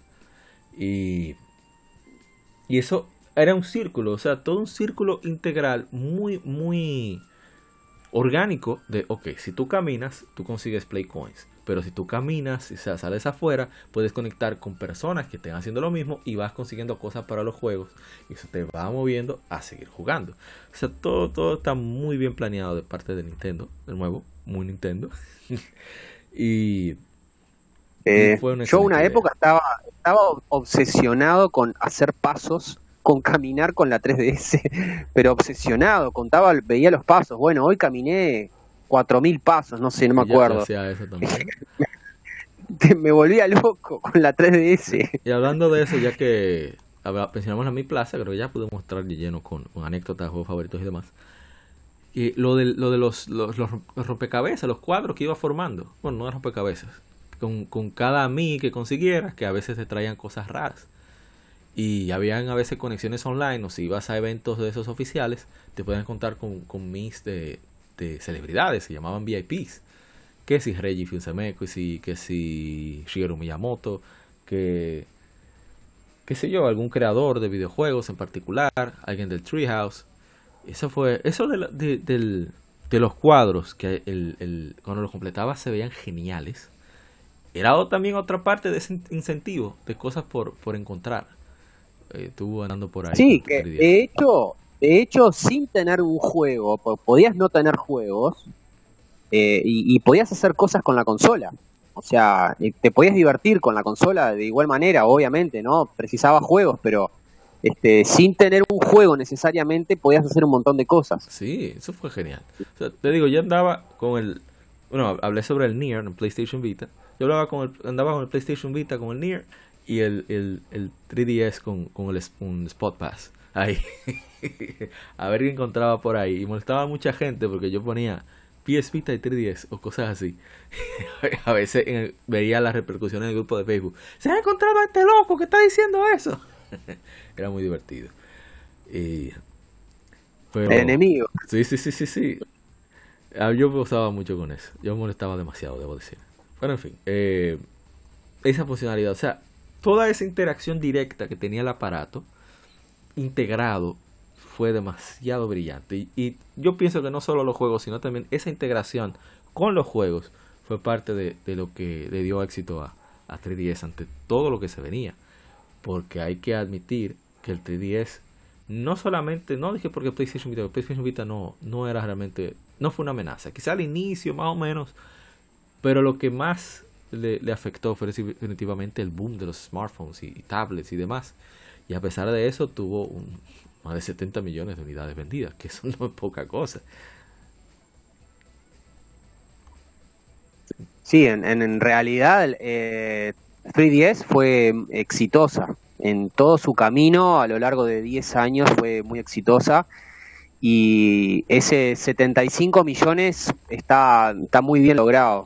En verdad, con, con el panorama que tuvo, porque además inclusive este, con lo que generó con las pantallas 3D. Fíjate que ahora estamos mirando para atrás y las pantallas 3D no fueron algo que haya que, que, haya crecido ni que haya este, eh, generado en otra cosa. Es decir, las pantallas 3D murieron en ese momento.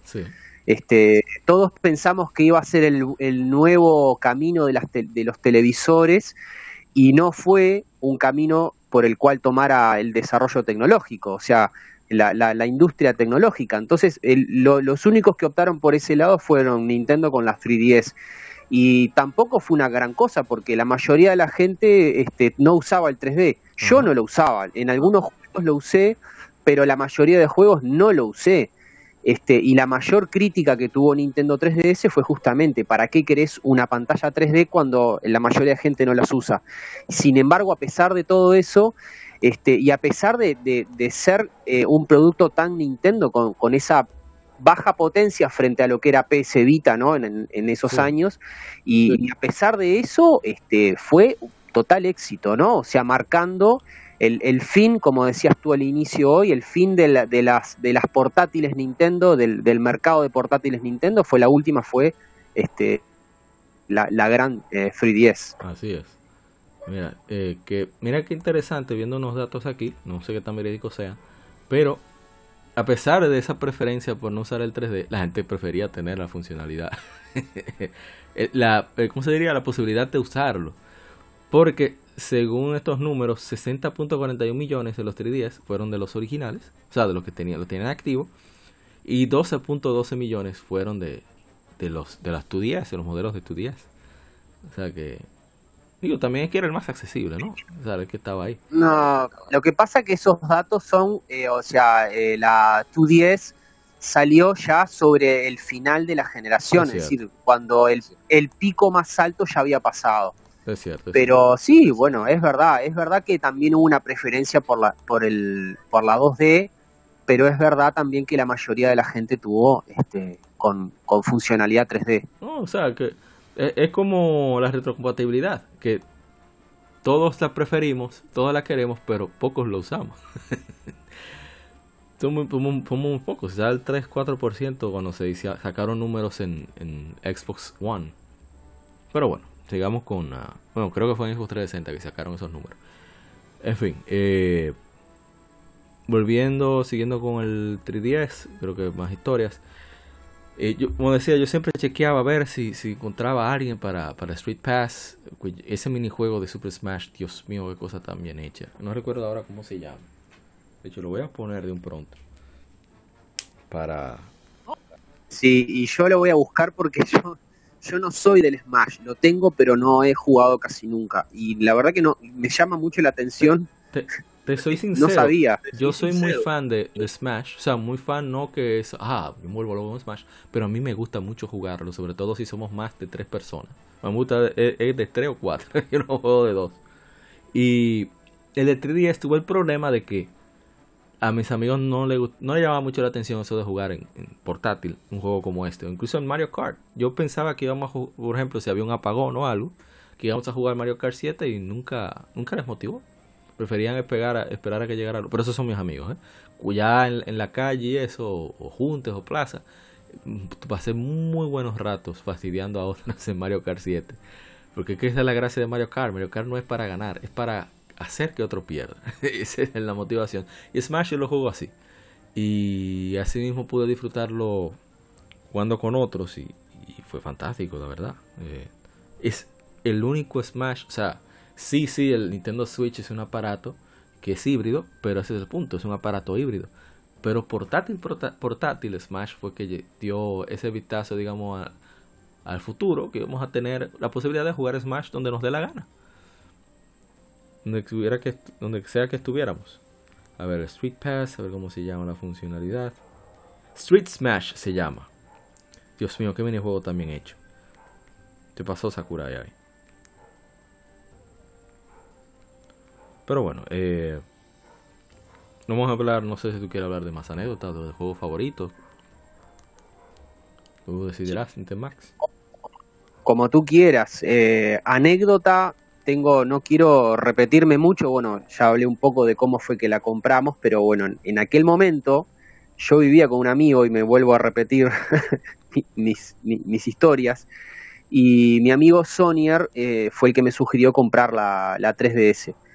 Y su padre este, hizo el viaje a Estados Unidos, entonces le, le, dimos el dinero y el padre de él estuvo tres meses en Estados Unidos más o menos cuando vuelve nos trae la, la 3DS sin caja porque teníamos miedo que en la aduana le o se la quitaran o algo. Bueno, esas cosas, ¿no? Que, o un clásico, exactamente. O sea, eh, eh, pasa más por la fantasía, porque nunca sabes qué puede pasar. Al final no, pasa nada, pero bueno.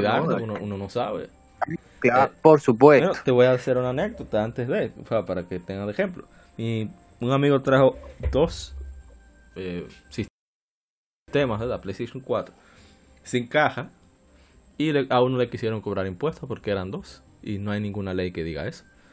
Porque es, dos unidades no significa que sea para comercio, pero el oficial de aduanas decidió que era para comercio y tuvimos que pagar prácticamente tres cuartos de lo que costó el sistema en impuestos. Sí, es que la, la, impunidad de los funcionarios de las aduanas es algo que no, no, tiene, no tiene nombre, es increíble. increíble.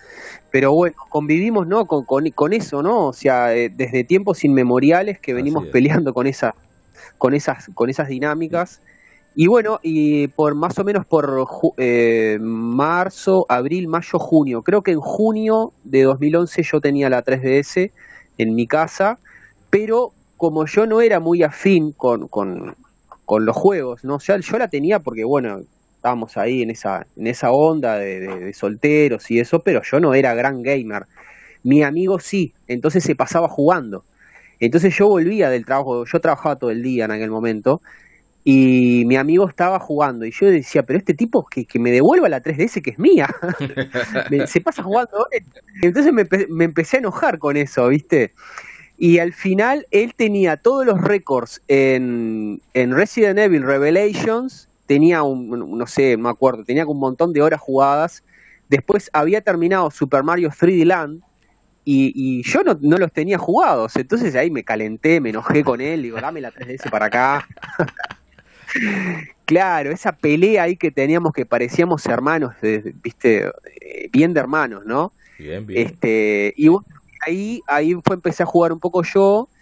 Y ya te digo, el juego con el que me enloquecí fue eh, The Legend of Zelda Ocarina of Time. Ahí fue, estuve internado durante semanas en mi cuarto jugando ese juego, me enloqueció. Y cuando terminé con ese juego no sabía qué hacer. No, no, no sabía qué jugar, no habían otro tipo de juegos parecidos. Y bueno, ahí empecé a ver el panorama del, de los juegos de 3DS y bueno, empecé a abrir un poco la cabeza hacia otras cosas, pero siempre esperando un Zelda. Siempre me quedé con la idea de, los Zelda, ¿no?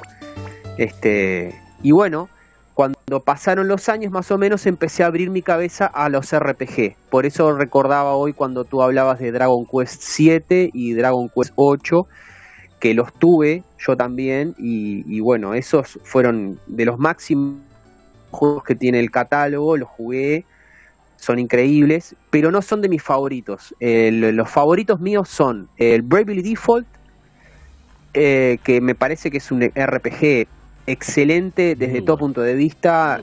Eh, su estética, la, la banda sonora es una cosa increíble, increíble creo, comparto las críticas que tiene, que sí hay en, su guion y en su historia tiene algunos problemas, pero bueno, a, mí me sigue gustando igual. Y le dediqué muchísimas horas a ese juego, este, también a la secuela, Bravely Second. Y este, el juego favorito mío es eh, Theater Rhythm Final Fantasy Curtain. ¿Cómo? Ese, ese lo tenés, ¿no? no he probado, pero no lo tengo. Ah, pero quiero decirlo, aquí decimos si lo tenés como si lo conoces. Ah, sí, sí, sí, ok, ok, aprendiendo, aprendiendo. Exacto, sí, bueno, eh, ese, ese para mí es mi favorito. Es el, juego que más, más este, emociones tuve, o sea, es un juego musical y pareciera que no que no amerita tener tantas experiencias con un juego musical, pero yo las tuve y a mí me encantó. Ese, ese está en mi top 5, así, en, en lo más alto. Y bueno, y después este Animal Crossing, Animal Crossing New Leaf es brillante, brillante, es, es increíble ese juego. Bueno, todos los Animal Crossing son muy buenos, ¿no? Tienen esa, esa, esa dinámica de que no jugás para ganar, sino que jugás para estar en el en ese en ese micromundo, ¿no? Y eso para mí fue increíble. Wow. Bueno, en mi caso, yo jugué mucho eh, bueno, estoy sacando aquí los, datos del Activity Lock para ver qué carajo fue lo que más jugué. Y bueno, entonces, tenemos vaya Pokémon. Pero a pesar de que no me gustó mucho, eh, yo jugué bastante la Pokémon Y. Luego le sigue Pokémon Ultra Sun.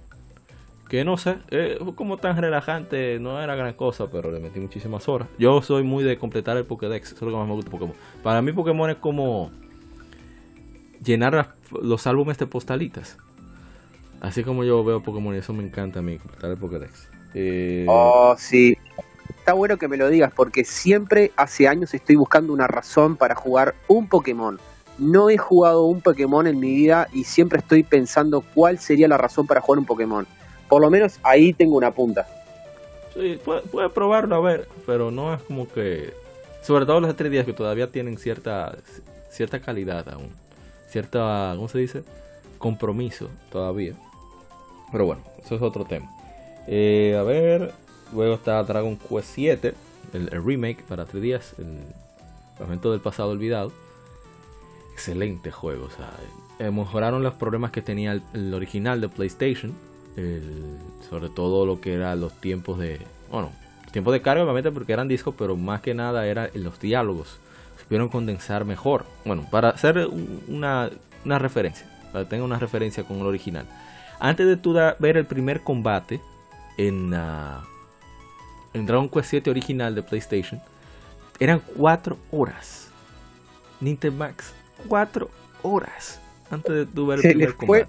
se le fue un poquito la mano. Sí, sí, sí, que Yuji Horii así, medio loco. En la de 3DS son 2 horas, sí, es mucho tiempo, pero es la mitad, mucho menos. Aparte de que es más dinámico, hay mejora con lo de las clases, el juego se ve mucho mejor. O sea, es un juego fantástico. Lo malo es que para nosotros en Occidente, no sé por qué, eh, paz descanse, eh, Koichi Sugiyama, el compositor de todas las Dragon Quest, decidió que para nosotros no tendría sonido orquestal, sino para nosotros en Occidente, sino que nosotros tendríamos lo que son los, MIDI, MIDI, el sonido electrónico de, de instrumentos. Pero la partitura no deja de ser buena por eso, pero no hay duda de que no hay comparación con la original japonesa. Luego Pokémon Omega Ruby, ese fue el último juego con Pokédex nacional. Como dije, lo mío es llenar, eh, coleccionar, aunque sea de manera digital y sin pagar extra, obviamente. Y, eso me fascinó, conseguir todos esos Pokémon. Eh, luego, Dragon Quest 8 Remake, que le metí casi 130 horas. Y es que a pesar de que me sé el juego, este tiene muchas actividades particulares que le agregaron, dos personajes extra y la, el hecho de portabilidad, o sea, la portabilidad te permite, no sé, experimentar más por el hecho de que no estás, sobre todo nosotros en Latinoamérica, no estás eh, con el peligro de que se llama apagón.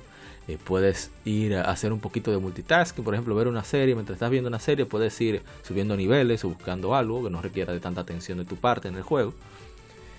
Eh, ¿Qué más? luego Pokémon Sun, Mario Luigi, que le metí más de 30 horas. Mario Luigi Dream Team, primero de 3DS. Los otros no, no, no los he jugado todavía. Los tengo ahí pendiente para que me los, presten. Eh, eh, uno una, una, cosita, déjame, déjame, déjame comentarte algo. Eh, creo que creo que en 3DS la serie de Mario es la más extensa de todas las consolas de Nintendo. Yo creo que sí. Eh, contando, contando todos los Mario que hay, los Mario and Luigi, los Mario, los Paper Mario, hay un Paper Mario también. No, y, el acceso. Eh, o sea, la consola virtual más la retrocompatibilidad con 10, o sea, muchos juegos. Sí, sí, son muchos juegos, pero además hay eh, un montón de exclusivos que están solamente ahí. Muy cierto. Eh, que, inclusive tienen formato físico, no necesariamente que, estén exclusivos del formato digital. Eh, creo que es la más extensa, o sea, no hay, no hay consola de Nintendo que tenga tantos Mario como 3DS. Tienes razón. Y ahora no tengo el número, pero estoy casi seguro. Pues sí, yo jugué varias horas en Animal Crossing, como 30 horas de nuevo, a mí lo que me atrapa de Animal Crossing, aparte de lo relajante que es el juego, es lo de la parte de colección precisamente, o sea, pesca, eh, que está relacionado mucho con la temporada, tomando la, fecha que tenga el 3DS, el calendario, o también lo de, conseguir insectos y conseguir artículos eh, alusivos a Nintendo, de la historia de Nintendo, como la Trifuerza, la nave de Fox, Pokébola, etcétera, etcétera. ¿Qué más? Eh, Smash, Kirby Triple Deluxe, ese Kirby me la prestaron y yo quedé loquísimo. Eh, qué buen juego. O sea, los gráficos, el efecto 3D que es muy bueno, el reto. O sea, los Kirby no es que sean difíciles, pero por lo menos hasta te requiere que estés pendiente de lo que sucede, te dan lo tuyo. Eh, ¿Qué más? No, Kirby son excelentes los Kirby. Y, vuelvo, vuelvo a repetirme, creo que los Kirby también, hay un montón de Kirby en 3DS. Ese, Robopod es hay, magistral. El sí, Robot es buenísimo y además hay tres o cuatro que son digitales, son exclusivos del, de la eShop. Este, y tiene mucho multijugador también Kirby. No, Kirby es fantástico. el trabajo que ha hecho, el trabajo que ha hecho HAL Laboratory es, me encanta, me encanta ese estudio, cómo, trabajan, en especial con Kirby. Yo he tenido, no, lo hemos dicho en otros podcasts, pero resulta que cuando nosotros compartimos, eh, no siempre, pero cuando compartimos cosas de Kirby, siempre aparece un japonés que nos daba like en Instagram. Nosotros, oh, pero mira, mira qué extraño que esta persona del otro lado del mundo, a 13 horas de diferencia, bueno, 12 horas contigo, nos está dando like, qué, raro. Y vemos que todo lo que tiene ese señor en su Instagram eran cosas de Kirby, o sea, pantuflas de Kirby, almohada de Kirby, taza de Kirby, todo de Kirby. Y cuando ve el novio, yo como que he visto señor. Increíble. Era el director, o sea, el director es ultra fan de lo que hace, eso es genial. Era el director increíble, no te puedo creer. Sí, yo, quedé loco, yo máquina, pero con razón son tan buenos esos juegos, es que el tipo ama ese juego. Sí, sí. Kirby es una, es una creación, Kirby es una creación fantástica. Mira, ya que, lo, ya que lo estamos mencionando, eh, hay que escuchar el trabajo de Modo 7 Podcast de hace un par de ah, semanas Con, Kirby Superstar, que es fantástico. Qué joya. Es un programón. Me lo bajé porque ahora, este, que no lo hemos mencionado todavía, está anunciado ya el cierre de la eShop de 3DS y Wii U. Este, ya vamos a hablar un poquito de eso, espero. Y con, esa excusa me bajé, después de Modo 7, me, bajé eh, Kirby Superstar y, me, enfoqué en Kirby porque, o sea, hay juegos, o sea, que son increíbles. Y, no les pasan los años, no les pasan los años, son, son juegazos, Se todos, absolutamente todos, son muy, muy buenos y, no parecen fáciles, pero no, no es la idea de que sean fáciles o difíciles. La idea es completarlos, la idea es pasar la experiencia, la idea es que robes el poder del enemigo y veas qué se puede hacer con ese poder. Porque podés tener tres, cuatro, cinco experiencias diferentes en una misma pantalla. es increíble. los de Kirby. A mí me gusta siempre la pantalla de carga que tienen o algo. Siempre Kirby está haciendo algo gracioso. Ese personaje muy, muy, muy carismático. La bolita rosada, la destructora de universos. Increíble, me encanta Kirby. Me hice fanático de Kirby últimamente. No, es que es muy chulo. Mira, otro que probé, que fue la prueba. Esto, es muy importante. Porque hay sagas que como que pierden cierto brillo, no brillo de calidad, sino brillo de, de relevancia, incluso aunque sea nicho, como los Tales of. El Tales of the Abyss fue la prueba que necesitó Bandai Namco para que se diera cuenta que aquí en Occidente sí nos gusta la, saga de Tales of.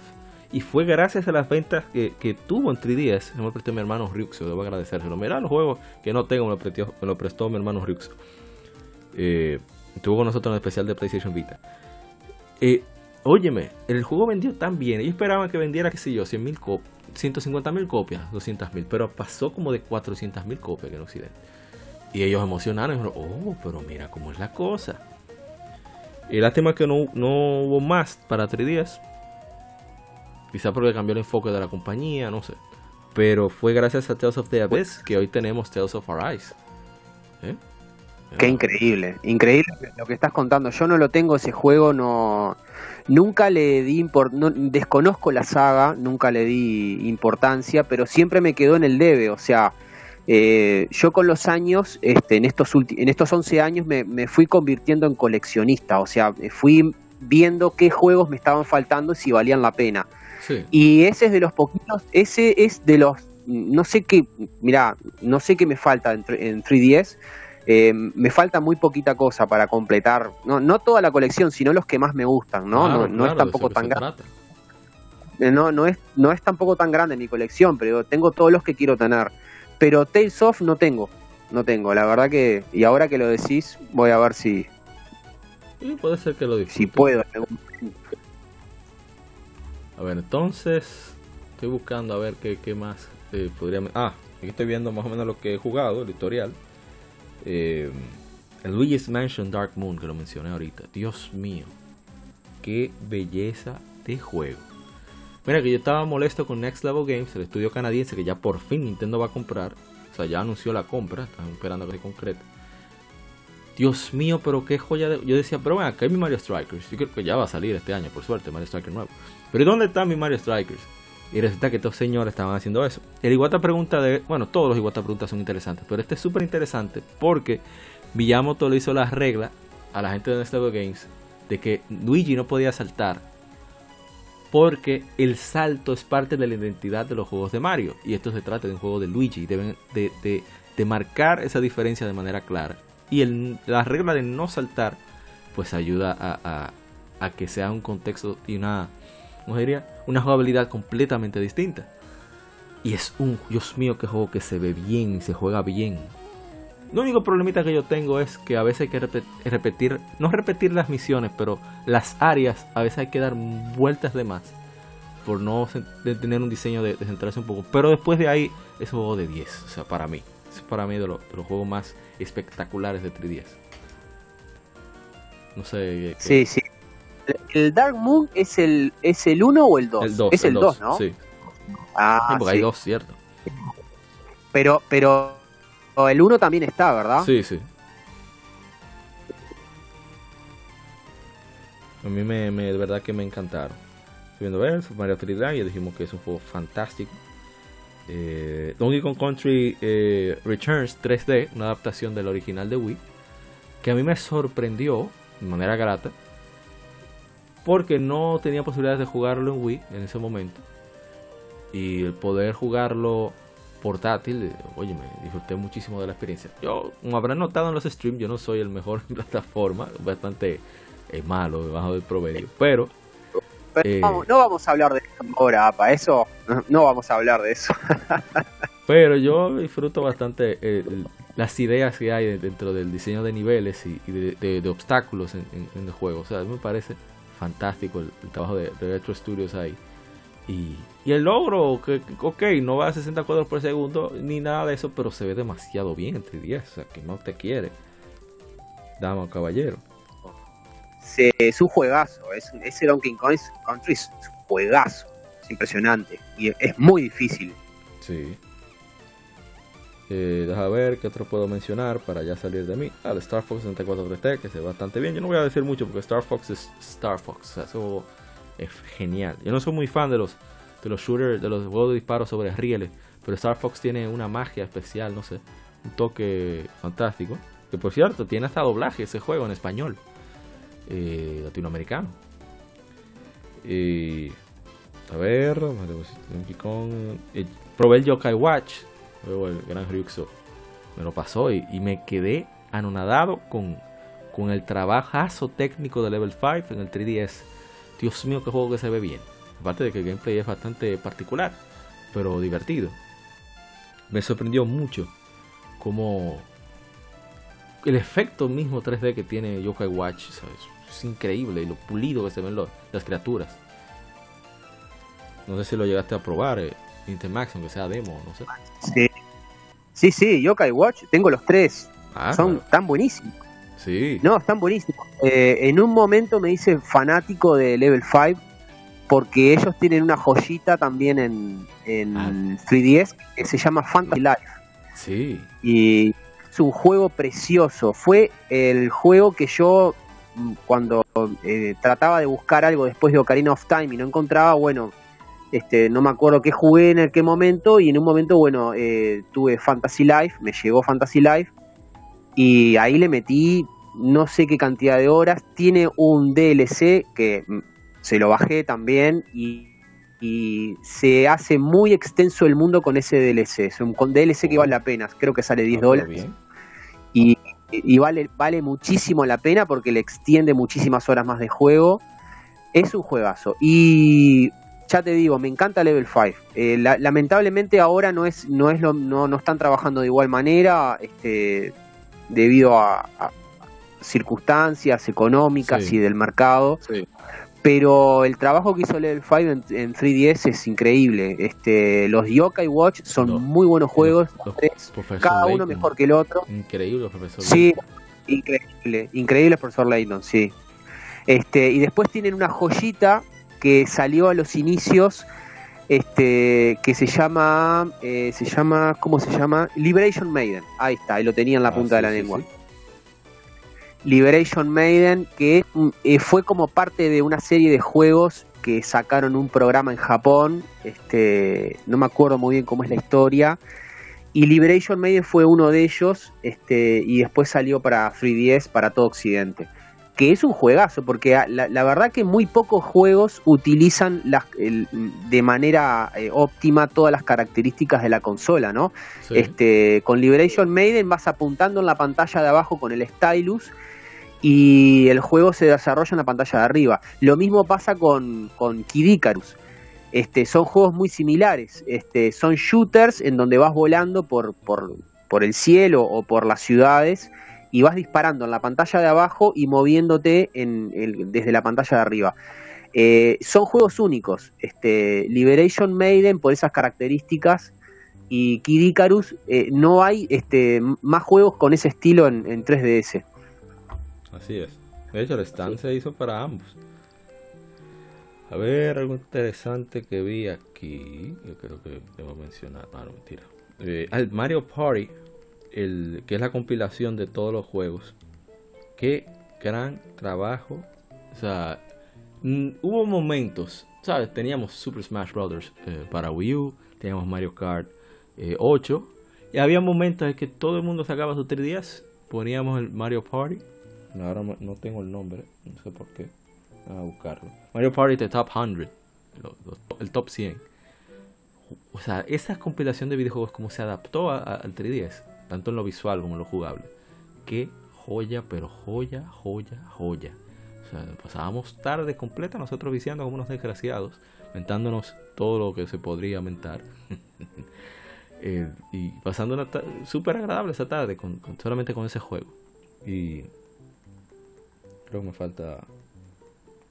Ah, uno que no esperaba que lo disfrutara tanto. No lo he terminado debido a que comenzaron a llegar, comencé a bregar con el podcast y cuando eso el, el Metroid Samus Returns. Eh, ahí fue cuando yo dije, bueno, Mark Christine, eres, ya eres eh, un hombre o una mujer, como quieran designar a un estudio. Ya creciste, aquí lo has demostrado.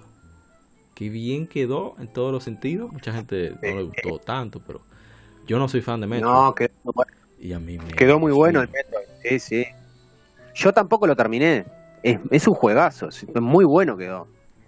Eh, este, está muy bien, está muy bien hecho el trabajo y, la verdad que eh, hay que celebrar que hayan dado el paso a Nintendo Switch porque en verdad tienen un antecedente que está en 3DS, este es increíble.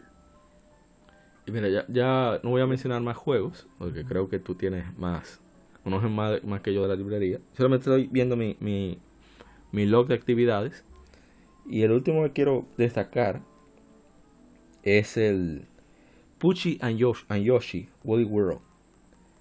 Dios mío, o sea. Eh, por eso lo compré para Wii U. A mí me lo prestaron. Lo jugué casi una hora y yo quedé loco. O Dios mío, pero ¿cómo un juego puede verse, jugarse y escucharse, pero tan, tan agradable? Y, ser tan ingenioso en el diseño de niveles. No solamente en cuanto, de nuevo, la colocación de obstáculos y de trabas y enemigos, sino en, en los secretos que oculta, pero en lo visual, o sea, cómo ellos utilizan cosas eh, cotidianas y crean todo un nivel con eso. Mira, yo llego a un punto que yo, estoy pensando en buscar un, peluche de eso de Yoshi, porque quiero uno. yo también, es que son preciosos, son lindísimos los Yoshi, eh, de, lana. de lana, son preciosos. Sí, sí, yo ese, ese lo tengo en Wii U y es lindísimo juego. Eh, no estoy seguro si no es exclusivo de New. No me acuerdo ah, ahora. Ah, eso no sé. Lo, lo, que te digo es que por probarlo en, en, en 3DS, porque compré el de Wii U, porque no me pude aguantar. Dije, no, no, no, no, no. necesito ese juego. Eh, no sé si sí, este, yo, yo eh, bueno, em, empecé a hacer la colección en aquel momento y bueno, eh, uno de los que siempre me estaba faltando, porque acá obviamente que no hay un gran mercado de segunda mano, acá este, si hay juegos que no conseguís, ya no se consiguen, porque no, no todo el mundo compra ni... No, es, es, bastante pequeño el mercado de segunda mano, ¿no? Entonces... Por ejemplo, había, había un juego que eh, fue juego de, no sé si de salida, pero estuvo ahí, creo que fue de 2011, Samurai Warrior Chronicles. Y a mí me encantan los musos, los musos es un género que lo amo, me, fascina, me, enloquece el género muso. Y ese juego que es de, creo que también está en PC Vita, no me acuerdo ahora, creo que sí, pero yo quería tener el de 3DS, nunca lo conseguía, nunca lo conseguía, o sea, lo buscaba acá en redes sociales, en Mercado Libre, etcétera, no, nunca estuvo hasta que el año pasado lo encontré. Y era una persona que se los compraba desde el exterior y los revendía acá y estaba nuevo y sellado. Así que bueno, ahí vino para casa para completar la colección y está muy, muy bueno, muy bueno. Eh, queda un poquito corto con el rendimiento de la consola, no, no, no llega al 100%, pero esas cosas no me importan mucho, en realidad es muy bonito juego y es un muso. Y después, eh, 3DS tiene algunas joyas como Tomodachi Life, como Hey Pikmin, eh, como el, este que se llama Sega 3D Classic Collections. Oh, es buenísimo, o sea, tenés un arcade en tu 3DS. No, y, se puede jugar cooperativo en unos juegos como la, la, los Streets of Rage. Dios mío. sí, los Sí, está buenísimo, me encanta. Y yo no los conocía tanto, este, y bueno, ahí vino para casa, me lo compré. Este, ¿qué más? ¿Qué más? Bueno, eh, como te decía, soy fanático de los musos, por lo tanto, Hirule Warriors lo tengo eh, también en 3D.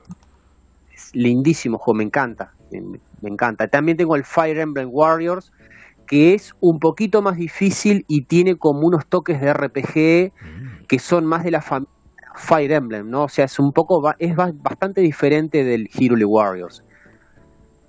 Este, bueno, después los Legend of Zelda, eh, A Link Between Worlds, que si no lo jugaste, APA, tendrías que jugarlo. No, no, no, yo lo jugué. Por, es un muy buen juego. Me puso en eso. Yo sí tuve mi, mi, queja, bueno, encontré como más sencillo de la cuenta, porque mi hermano Miguel me, nuevamente me lo prestó. Ya lo había terminado, por lo tanto tenía habilitado el Hero, el, Hero Mode, el modo héroe. Y, pero, pero, pero, a pesar de que esa pequeña queja con una dificultad, Zelda no se trata mucho de dificultad, sino que lo encontré como más, un poquito más, más simple de la cuenta. No obstante, o sea, de lo que esperaba, perdón, no de la cuenta, perdón, eh, me, permite corregir, de lo que esperaba. Pero, cómo se ve el juego, eh, cómo lleva el guion, la sorpresa de, de, de Loru, bueno, que no lo jugó, se bromó. eh, el audio de ese juego, el audio, ay Dios mío, eso es lo que mejor se escucha en 3DS, en mi opinión. Y, y todo, o sea, fue un, una, una excelente forma yo lo veo inclusive como un tributo a, a su, entre comillas, precuela, Link to the Past. Porque es muy bonito el juego, ¿verdad? Sí, pero inclusive yo no había jugado a Link to the Past hasta haber jugado este. Ah, o sea que para mí, para mí no, yo no, no, no sabía cómo venía la mano y obviamente que ya eh, tengo bajado a Link to the Past, este, en, la Wii U hace tiempo, pero este A Link Between Worlds es precioso también. Y es un buen Zelda, es un buen Zelda. definitivamente. Y también estuvo Majora's Mask 3D, eh, que lo, tengo empezado, no lo terminé, lo, empecé y, vale la pena tenerlo. ¿Y qué más? ¿Qué más? Bueno, ya mencionamos hoy Resident Evil Revelations, que es Creo que de las versiones, de las versiones que hay, creo que la mejor es la de 3DS porque está muy bien adaptado a la consola. O sea, la consola es, perfecta para jugar este juego. Eh, y bueno, no sé si tenés el, clásico Dead or Alive Dimensions. Ah, se lo probé. Que salió, salió allá, creo que salió en 2011. Sí. Yo lo tuve desde el principio. Buenísimo, buenísimo. Y bueno, a sí, a mí también. Eh, no tengo el. Em, Street Fighter 4, ese Super Street Fighter 4, ese no lo tengo, lo tuve y lo vendí. Pero bueno, es uno de los clásicos del, de los inicios de 3DS. Ese fue un asunto que se nos olvidó mencionar, lo de, lo de la consola virtual, que continuó el legado que inició el, Wii o la Wii, que tenía juegos de Game Boy. Lo mencionamos así rápidamente, de Game Boy, Nintendo, Super Nintendo. El Super Nintendo solamente fue para consolas New, ¿o no? ¿O me equivoco? Eh, creo que sí, creo que solo para New. Y, bueno, eh, qué chulería eso de, tener esos catálogos, eran muchísimos juegos. Incluso hasta pusieron excelentes ofertas en muchas ocasiones. De, esos juegos que, muchos no lo conocimos. Yo conozco muchos que le, pasó como a mí con Breath of Fire, es un RPG, una serie de RPG por turnos de Capcom. Yo lo conocí por el Game Boy Advance. Porque hicieron ports para Game Advance. Pero así mismo yo conocí personas que llegaron a conocer e-, estos juegos porque se lanzaron en consola virtual, ya sea de Wii U como de, de 3DS. Que en mi opinión, Nintendo debió de buscar la manera de que con una licencia tú lo tuvieras en los dos aparatos, porque creo que hubiera incentivado a más ventas, en mi opinión. La forma de compartir, porque eso pasó mucho con, PlayStation. Que los juegos de, por ejemplo, de tú compra, comprabas, bueno, compra, puedes comprar todavía. Legend of Dragoon, un RPG de PlayStation 1, en el PlayStation 3 y con esa misma compra tú tienes la licencia de, para jugarlo en PSP y en PlayStation Vita. Y puedes incluso hasta compartir los archivos de, guardado. Entonces, hubiera sido chévere que Nintendo hiciera eso. Pero, pero, las cosas se hicieron como se hicieron y funcionaron. O sea que no es para tampoco volverse loco por eso. Pero que ojalá que, que aparte del servicio de, Nintendo Switch Online, Expansion Pack y demás. A mí me gustaría, no sé qué opinas sobre eso, Nintendo Max. A mí me gustaría que, que te dieran la opción de tú comprar el juego que quieras. Un tal de no ser, no estar atado al servicio. Pero.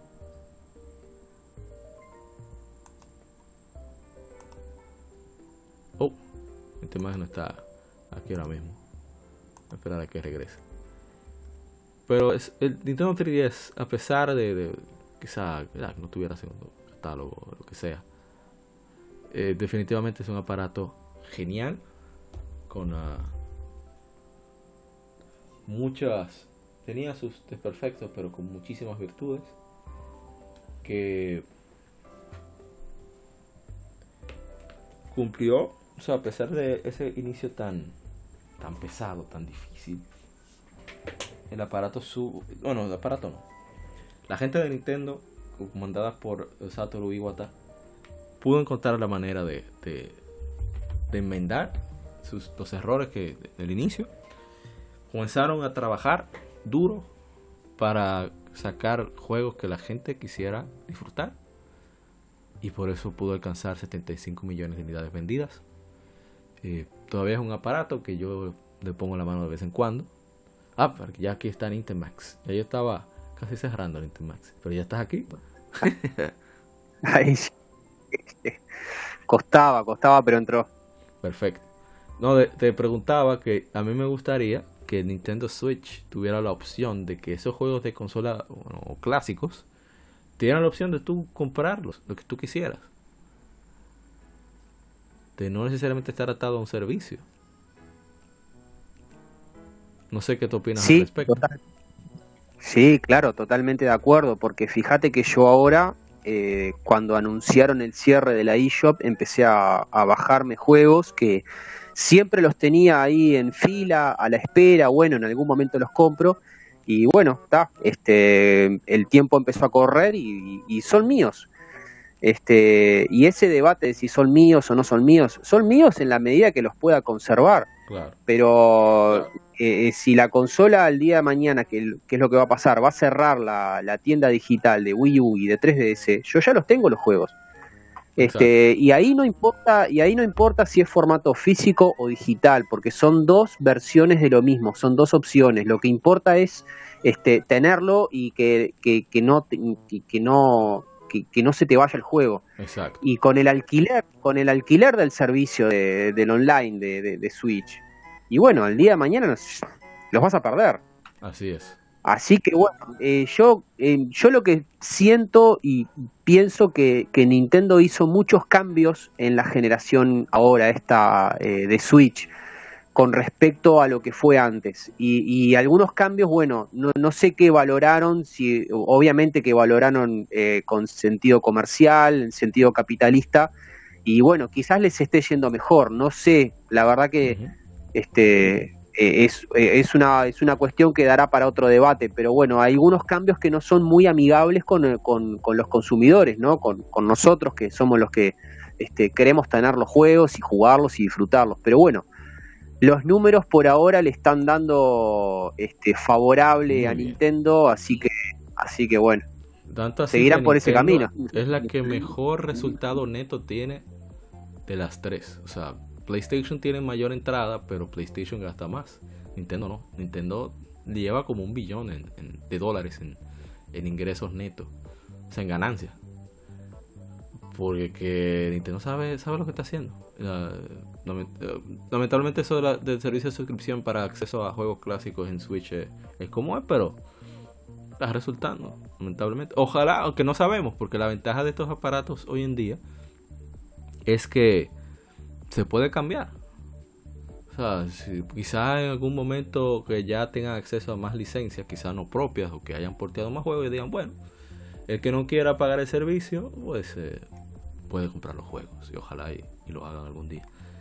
Eh, no sé si... No, y, y hay, hay, que, hay que esperar a los próximos movimientos de Nintendo porque ellos ya dijeron que al estar pensando en la próxima consola, eh, están pensando un sistema que sea, este, digamos, cómo pasar de este sistema que tienen a la, al de la próxima generación. O sea que va a haber, va a haber alguna cosa tipo de retrocompatibilidad o algo, sí. Este, sí. como lo hubo eh, ahora en esta pasada generación, algo similar va a haber. O sea que no se va a perder, es, no creo que se pierda eso. Inclusive. Este, pero tenemos... Ajá, sigue, sigue, sigue, te, te interrumpí. No, sigue, sigue, dale vos, dale vos. No, que inclusive hay muchas cosas que a nosotros nos molestan que no podamos continuar. Por ejemplo, por ejemplo, eso de las licencias de juegos de Super Nintendo, si es de, digamos, de, de Squaresoft, Square Enix, sin el contrato que firman al momento de, comprar, no sé, el kit de desarrollo de software o lo que sea, no implica que va a ser compatible con más aparatos, aunque, aunque se pueda a nivel técnico, a nivel de licencia no, porque no está estipulado en el contrato. Voy a poner un ejemplo aleatorio. Yo no puedo pasar a PlayStation TV eh, Castlevania Drácula X, uh, Dark Resurrection, el, remake de, Round of Blood para PSP. Yo no puedo jugarlo en, mi PlayStation TV a pesar de que yo lo compré. Porque no está estipulado en el contrato con Konami de Sony que puede usarse más aparatos. Uh, quizás ahora Nintendo está siendo más precavida y está incluyendo todo ese tipo de cosas. Yo espero, me parece que será así, me parece que es lo lógico que el próximo aparato de Nintendo va a ser compatible con todo lo de Switch. Como está sucediendo con PlayStation 4, con PlayStation 5 con lo de PlayStation 4 y, y, y lo de Xbox Series. Y Xbox Series con, con lo de Xbox One. Creo que, que ese va a ser el, la, la, pauta que van a tomar de ahora en adelante, yo, yo espero. Como pasó con sí, el yo... 3DS. ¿Ah? Exactamente, sí, sí, yo pienso lo mismo. Pienso que van a hacer un movimiento que conserve lo que está lo que han logrado ahora este pero pero bueno igual no sé no, no sé qué tipo de consola será pero pero sí. Exactamente. Eh, iba a decir no sé si quieres decir algo más para cerrar sobre el 3DS o lo que quieras comentar algo que no sé tú decidirás. Bueno la verdad que no sé eh, me quedó algo colgado hoy porque mmm, cuando mencionaste lo de Dragon Quest, este, yo en un momento cuando fue lanzado Dragon Quest 11 en Japón, ah, sí. era en el año 2018 y fue ahí cuando yo empecé con mi canal porque ese juego era increíble de verlo en 3DS. en Japón el Dragon Quest 11 fue el homenaje a los 30 años de la saga, ¿verdad? Sí. Y, resulta que en realidad, según lo que yo entiendo, el, el verdadero homenaje se quedó en Japón, porque las, las mejores características del juego son exclusivas de Nintendo 3DS. Y, y, es verdad que hubo una versión para, para PlayStation 4 y después tuvimos la versión para Nintendo Switch, y esas fueron las versiones que se occidentalizaron. Pero la versión que quedó en Japón, exclusiva de Japón y exclusiva de Nintendo 3DS, es única. Entonces ahí, ahí son las cosas que, que uno, viste, bueno, no somos japoneses, pero ¿por qué no podemos tener un poquito de lo que ellos tienen? Claro. Y, y, yo siento que, que, lo hacen a propósito, ¿no? Yo creo que hay una cultura japonesa que hace esas cosas a propósito, como diciendo, bueno, esto es nuestro. Y es un rasgo cultural que ellos tienen. Eso es una interpretación mía, ¿no? Muy, muy propia y podemos discutir horas igual. Pero yo creo que eso ellos lo hacen a propósito. Ellos dijeron, bueno, este Dragon Quest con estas características y con estas particularidades de juego en esta consola 3DS, esto se queda en Japón. Y, no, y de ahí no salió. Así que si no tenés una consola 3DS japonesa, o bueno, o la tenés desbloqueada y, te bajes el juego japonés, este, ese Dragon Quest 11 para 3DS este, no, lo, no lo podríamos conocer. Y aunque hay, también hay que tomar en cuenta, pues, puede, ser eso, porque te, dije el ejemplo con Dragon Quest 7 y Dragon Quest 8, que para nosotros en Occidente no tienen la música orquestal, tiene el bendito MIDI. Se, digo, para descanse eh, Koichi Sugiyama, pero me molesta eso. Puede ser eso, son así de mañosos a veces. Pero también hay que tomar en cuenta el hecho de que lamentablemente Dragon Quest 7 y Dragon Quest 8 de 3DS no, no le fue muy bien. Aquí en Occidente, quiero decir no le fue tan bien. Quizá eso fue parte de la excusa, porque puede ser una excusa también, que ellos dijeron, no, no vamos a enviar eso para allá, que rueden.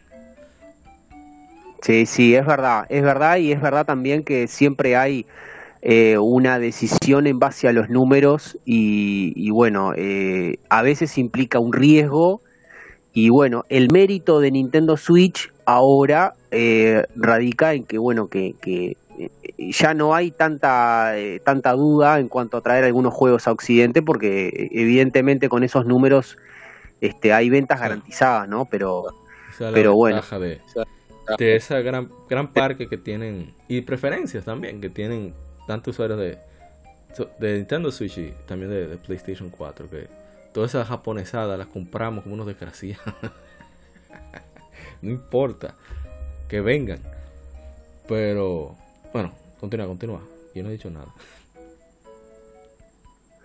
No, no, este, como, como para cerrar, no sé, la verdad que eh, comentarte que en, el, eh, en esos años que yo empecé con el canal y eso, bueno, hablar un poco de, ese juego de Dragon Quest 11, este, bueno, eh, fue el, fueron, eran los primeros años de Nintendo Switch y en, en ese momento yo empecé a sentir que, que, que ya para, para la gente Nintendo 3DS ya estaba muerta. Y son esas cosas que tiene el mercado, ¿no? O sea, cuando aparece una consola dominante, este, bueno, ya la otra como que queda muerta, ¿no? Y, en realidad estuvo, estuvo viva, está viva hasta ahora. Lo que pasa que, bueno, ahora sí sería el verdadero duelo que estaríamos teniendo con la, con el cierre de la, de la eShop de 3DS, pero, pero nada, estuvo viva todo este tiempo. Eh, sí es verdad que Nintendo dejó de, poner énfasis en 3DS desde 2017, 18, porque se enfocó en un solo sistema que fue Switch. Pero hasta ese momento tuvimos lanzamientos como A Pikmin, eh, creo que Metroid eh, Samus Returns fue también de 2017. Que yo escuché podcasters y, muchos youtubers que decían, pero ¿por qué no lanzaron Samus Returns para Switch? Y yo, y yo en mi cabeza, oh, pero es para 3DS, tú no tienes un 3DS, compro para 3DS, ¿cuál es el problema? claro, claro, claro, porque esa es esa idea de que hay una consola dominante y, y, es verdad, uno, o sea, eh, está perfecto, podrían haberse preguntado, están en, en todo su, su, su, este, legalmente se pueden preguntar por qué no salió para, para Switch. Quizás en aquel momento ya sabían que iba a, iba a salir un Metroid para Switch, por lo tanto no hicieron el esfuerzo, ¿no? Pero pero sí son esas cosas no del, del, mercado no este se empezó a hablar muy fuerte de Nintendo Switch hubo una campaña muy exitosa a nivel publicitario y bueno y Nintendo 3DS quedó en el olvido enseguida o sea eh, nadie más habló de 3DS desde 2017-18 es increíble lo que pasó es increíble y aparte de eso, que Nintendo no le dio ese énfasis en, marketing, en mercadeo, en, publicidad a, la misma Metro, y que era, podríamos decir, su juego de despido del 3DS, como first party, como, como juego propio. Y es algo extraño.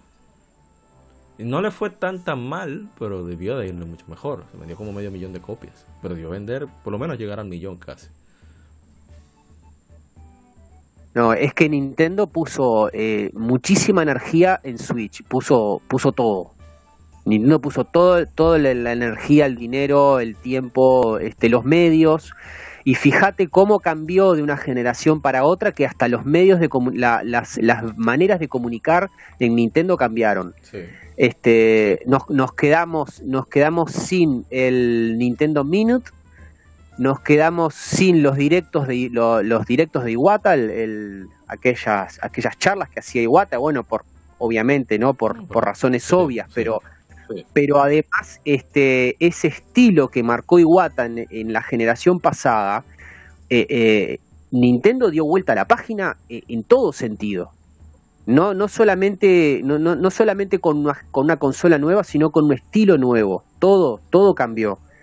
Este, y, en, ese cambio que hizo, este, obviamente, al dar vuelta a la página, eh, todo lo que estaba, este, tanto 3DS como Wii U, eh, quedó en el olvido. Con más razón Wii U porque hubo una, una, intención de dar vuelta a la página y de dejar en el olvido. No se habló más de Wii U. Es increíble lo que pasó.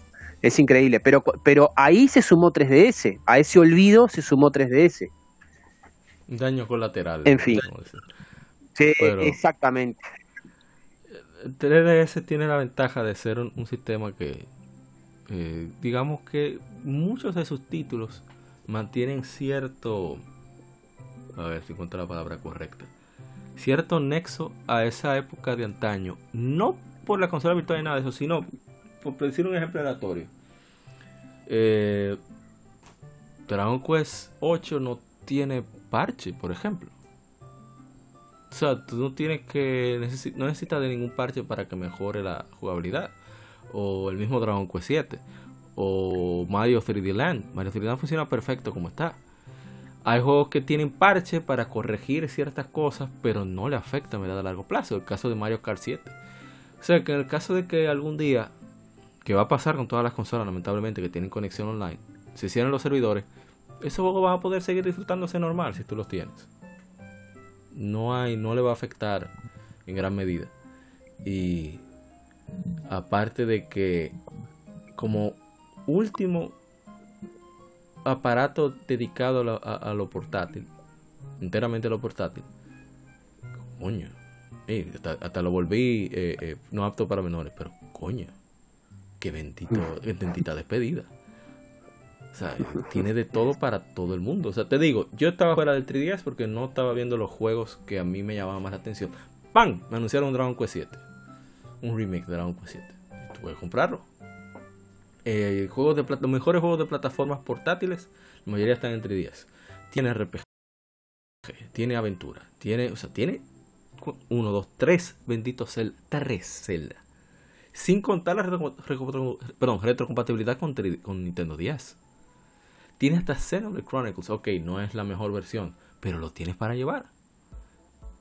O sea... Sí, no es, la, no es la mejor versión, pero mira que es muy buena. Yo la estoy jugando y, y está, está bien. Eh, obviamente, obviamente que es un juego para jugar en televisión y cuanto más grande la televisión mejor. Pero está muy bien, ¿eh? eh mira que el juego está muy bien.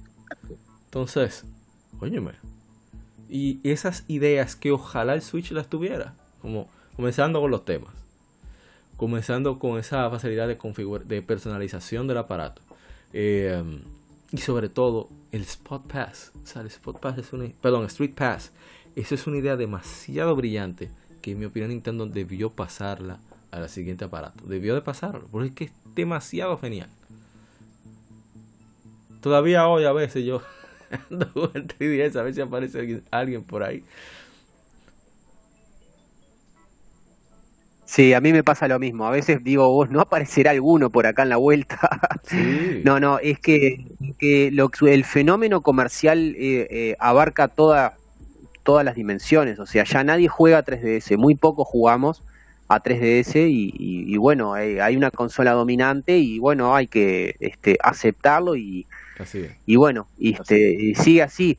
Lo que me acabo de acordar de algo increíble es que hay un desarrollador eh, que está en Australia, que seguramente lo conozcas porque este, lo, eh, me, me, me, ayudaste en aquel ah, momento a, a, traducir la entrevista. ¿Te acordás que sí, sí. en un momento hablamos de una entrevista? Este, ese Sunground Studios, eh, ubicado en Australia, eh, hace una saga de juegos que se llama Silver Falls y está haciendo juegos que van a salir para 3DS eh, ahora, en breve. Y bueno, es una locura, ¿no? Porque eh, anunciaron el cierre de la eShop y este tipo tenía tres o cuatro o cinco juegos exclusivos de 3DS y de Wii U. Así que bueno, ahí eh, pasar el mensaje porque bueno, no sé qué va a pasar. Él estoy seguro que los va a terminar. Este, son interesantes las cosas que hace, lo, lo hace exclusivamente por amor al arte y porque le gustan este tipo de consolas porque obviamente todo el mundo le dice, bueno, trae tus cosas para Switch y seguís trabajando ahí. Pero bueno, él las quiere sacar ahora en exclusivas para 3DS y Wii U, así que está.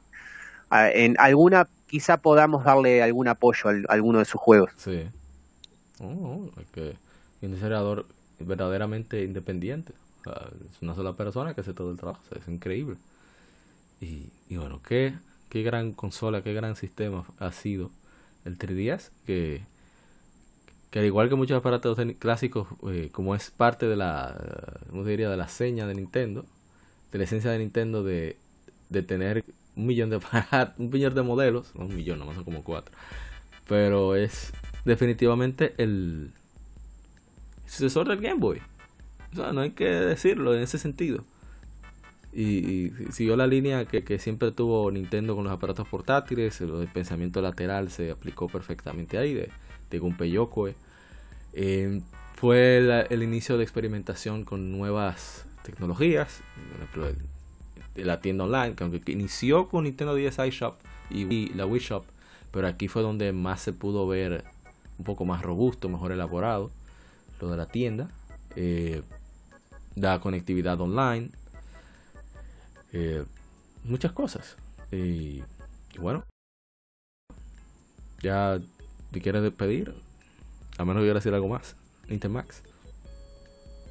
No, agradecerte por, por esta invitación, la verdad que muy contento. Y bueno, era el homenaje que, por lo menos para mi gusto, eh, hacía falta, ¿no? O sea, eh, no importa si no, lo, no se hizo a los 10 años, se hace a los 11 años, este, bienvenido sea, y en un momento tan, tan este, complejo como es, porque hay como una sensación de duelo también con esto de que cierra la, la eShop, pero bueno, sí. este, no importa. Eh, no, agradecerte, APA, por, por esta instancia, por esta apertura, que siempre me abrís las puertas, me encanta, me siento muy bien. Eh, disfruto mucho de, de, de, tu, de tu trabajo y, y, en verdad que se siente muy bien porque este, manejas muy bien la información este, y muy completo, todo, la verdad que muy a gusto agradecerte mucho y bueno, un saludo este, a toda la comunidad eh, caribeña que sé muy bien que te siguen y bueno, no sé, hasta aquí llegamos. No, muchas gracias Nintemax. Nintemax, acuérdate de tu blog, de tus redes sociales. Bueno, este ahora hace tiempo que no escribo mucho, pero eh, porque no tengo mucho no tengo mucho tiempo, pero eh, nintenmax.wordpress.com eh, allí un poco, bueno, la idea es este, agregar un poco de elaboración propia a los artículos, hacer un poco pensar sobre las cosas, pero bueno, es, es un poco difícil en estos tiempos. Cuanto menos pensemos, mejor. no se ríe. Pero bueno, es, es un poco con, a contracorriente la idea mía, pero bueno, está, no pasa nada. No este, estamos, bueno, en sintonía, ahí, estamos en sincronía ahí con eso de, de, ir contracorriente. Eh, sí, son tiempos complejos, pero bueno, hay que seguir este, remando. Así es. No, de verdad, muchísimas gracias Nintemax. Ese fue el 3DS, un, un aparato que, que a pesar de tener todo en contra, eh, por la tenacidad, valentía y corazón del líder de Nintendo en ese entonces, como, como fue el gran Satoru Iwata. Pues sí, pudo, y bueno, y todos los trabajadores de Nintendo, pudo seguir adelante, pudo conseguir 75 millones de ventas, y vender títulos como Mario Kart 7 por 18 millones de copias, y, todavía hoy ser un referente de, de, un catálogo bastante completo, variado, rico y sobre todo divertido. Así que de nuevo mil gracias Nintendo Max y, y también gracias a, ti que nos escuchas hasta el final de este episodio del lado B, el episodio número 131, donde dedicamos a... Celebramos los 11 años de Nintendo 3DS y el último bastión de consolas portátiles de Nintendo. Dedicadas, perdón, de Nintendo. Así que hasta la próxima. Recuerda, bueno, estamos en todas las redes sociales, como Legion Gamer RD. También estamos en todas las plataformas de podcast, eh, Spotify, Google Podcast, Apple Podcast, Tuning, en fin, donde quieras, en iBooks, como Legion Gamer Podcast. Y si tienes cualquier duda, quieres, no te molestó algo, eh, quieres comunicarte con nosotros para, no sé, echarnos un boche, lo que sea, puedes escribirnos directamente en las redes sociales o también a legiongamerrd.gmail.com. Eh, soy APA, como siempre, un privilegio que nos hayas acompañado hasta el final de este episodio.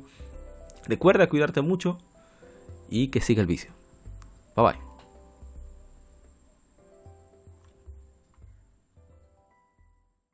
Somos Legión, somos gamers. Legión Gamer Podcast, el gaming nos une. Un podcast diferente para gamers únicos, noticias interesantes, historia del gaming y mucho más para mantenerte al tanto del actual como del pasado. Porque todos jugamos, el gaming nos une. Estamos disponibles en iBooks, TuneIn, Spotify, iTunes y demás plataformas de audio. Perfecto para escucharnos mientras subes niveles, buscas un objeto específico y practicas para dominar esa jugada devastadora. Recuerda seguirnos en Facebook, Twitter e Instagram como Legion Gamer RD para que compartas con nosotros y seas parte de la legión de gamers únicos. Gracias por escucharnos y te esperamos para el próximo episodio.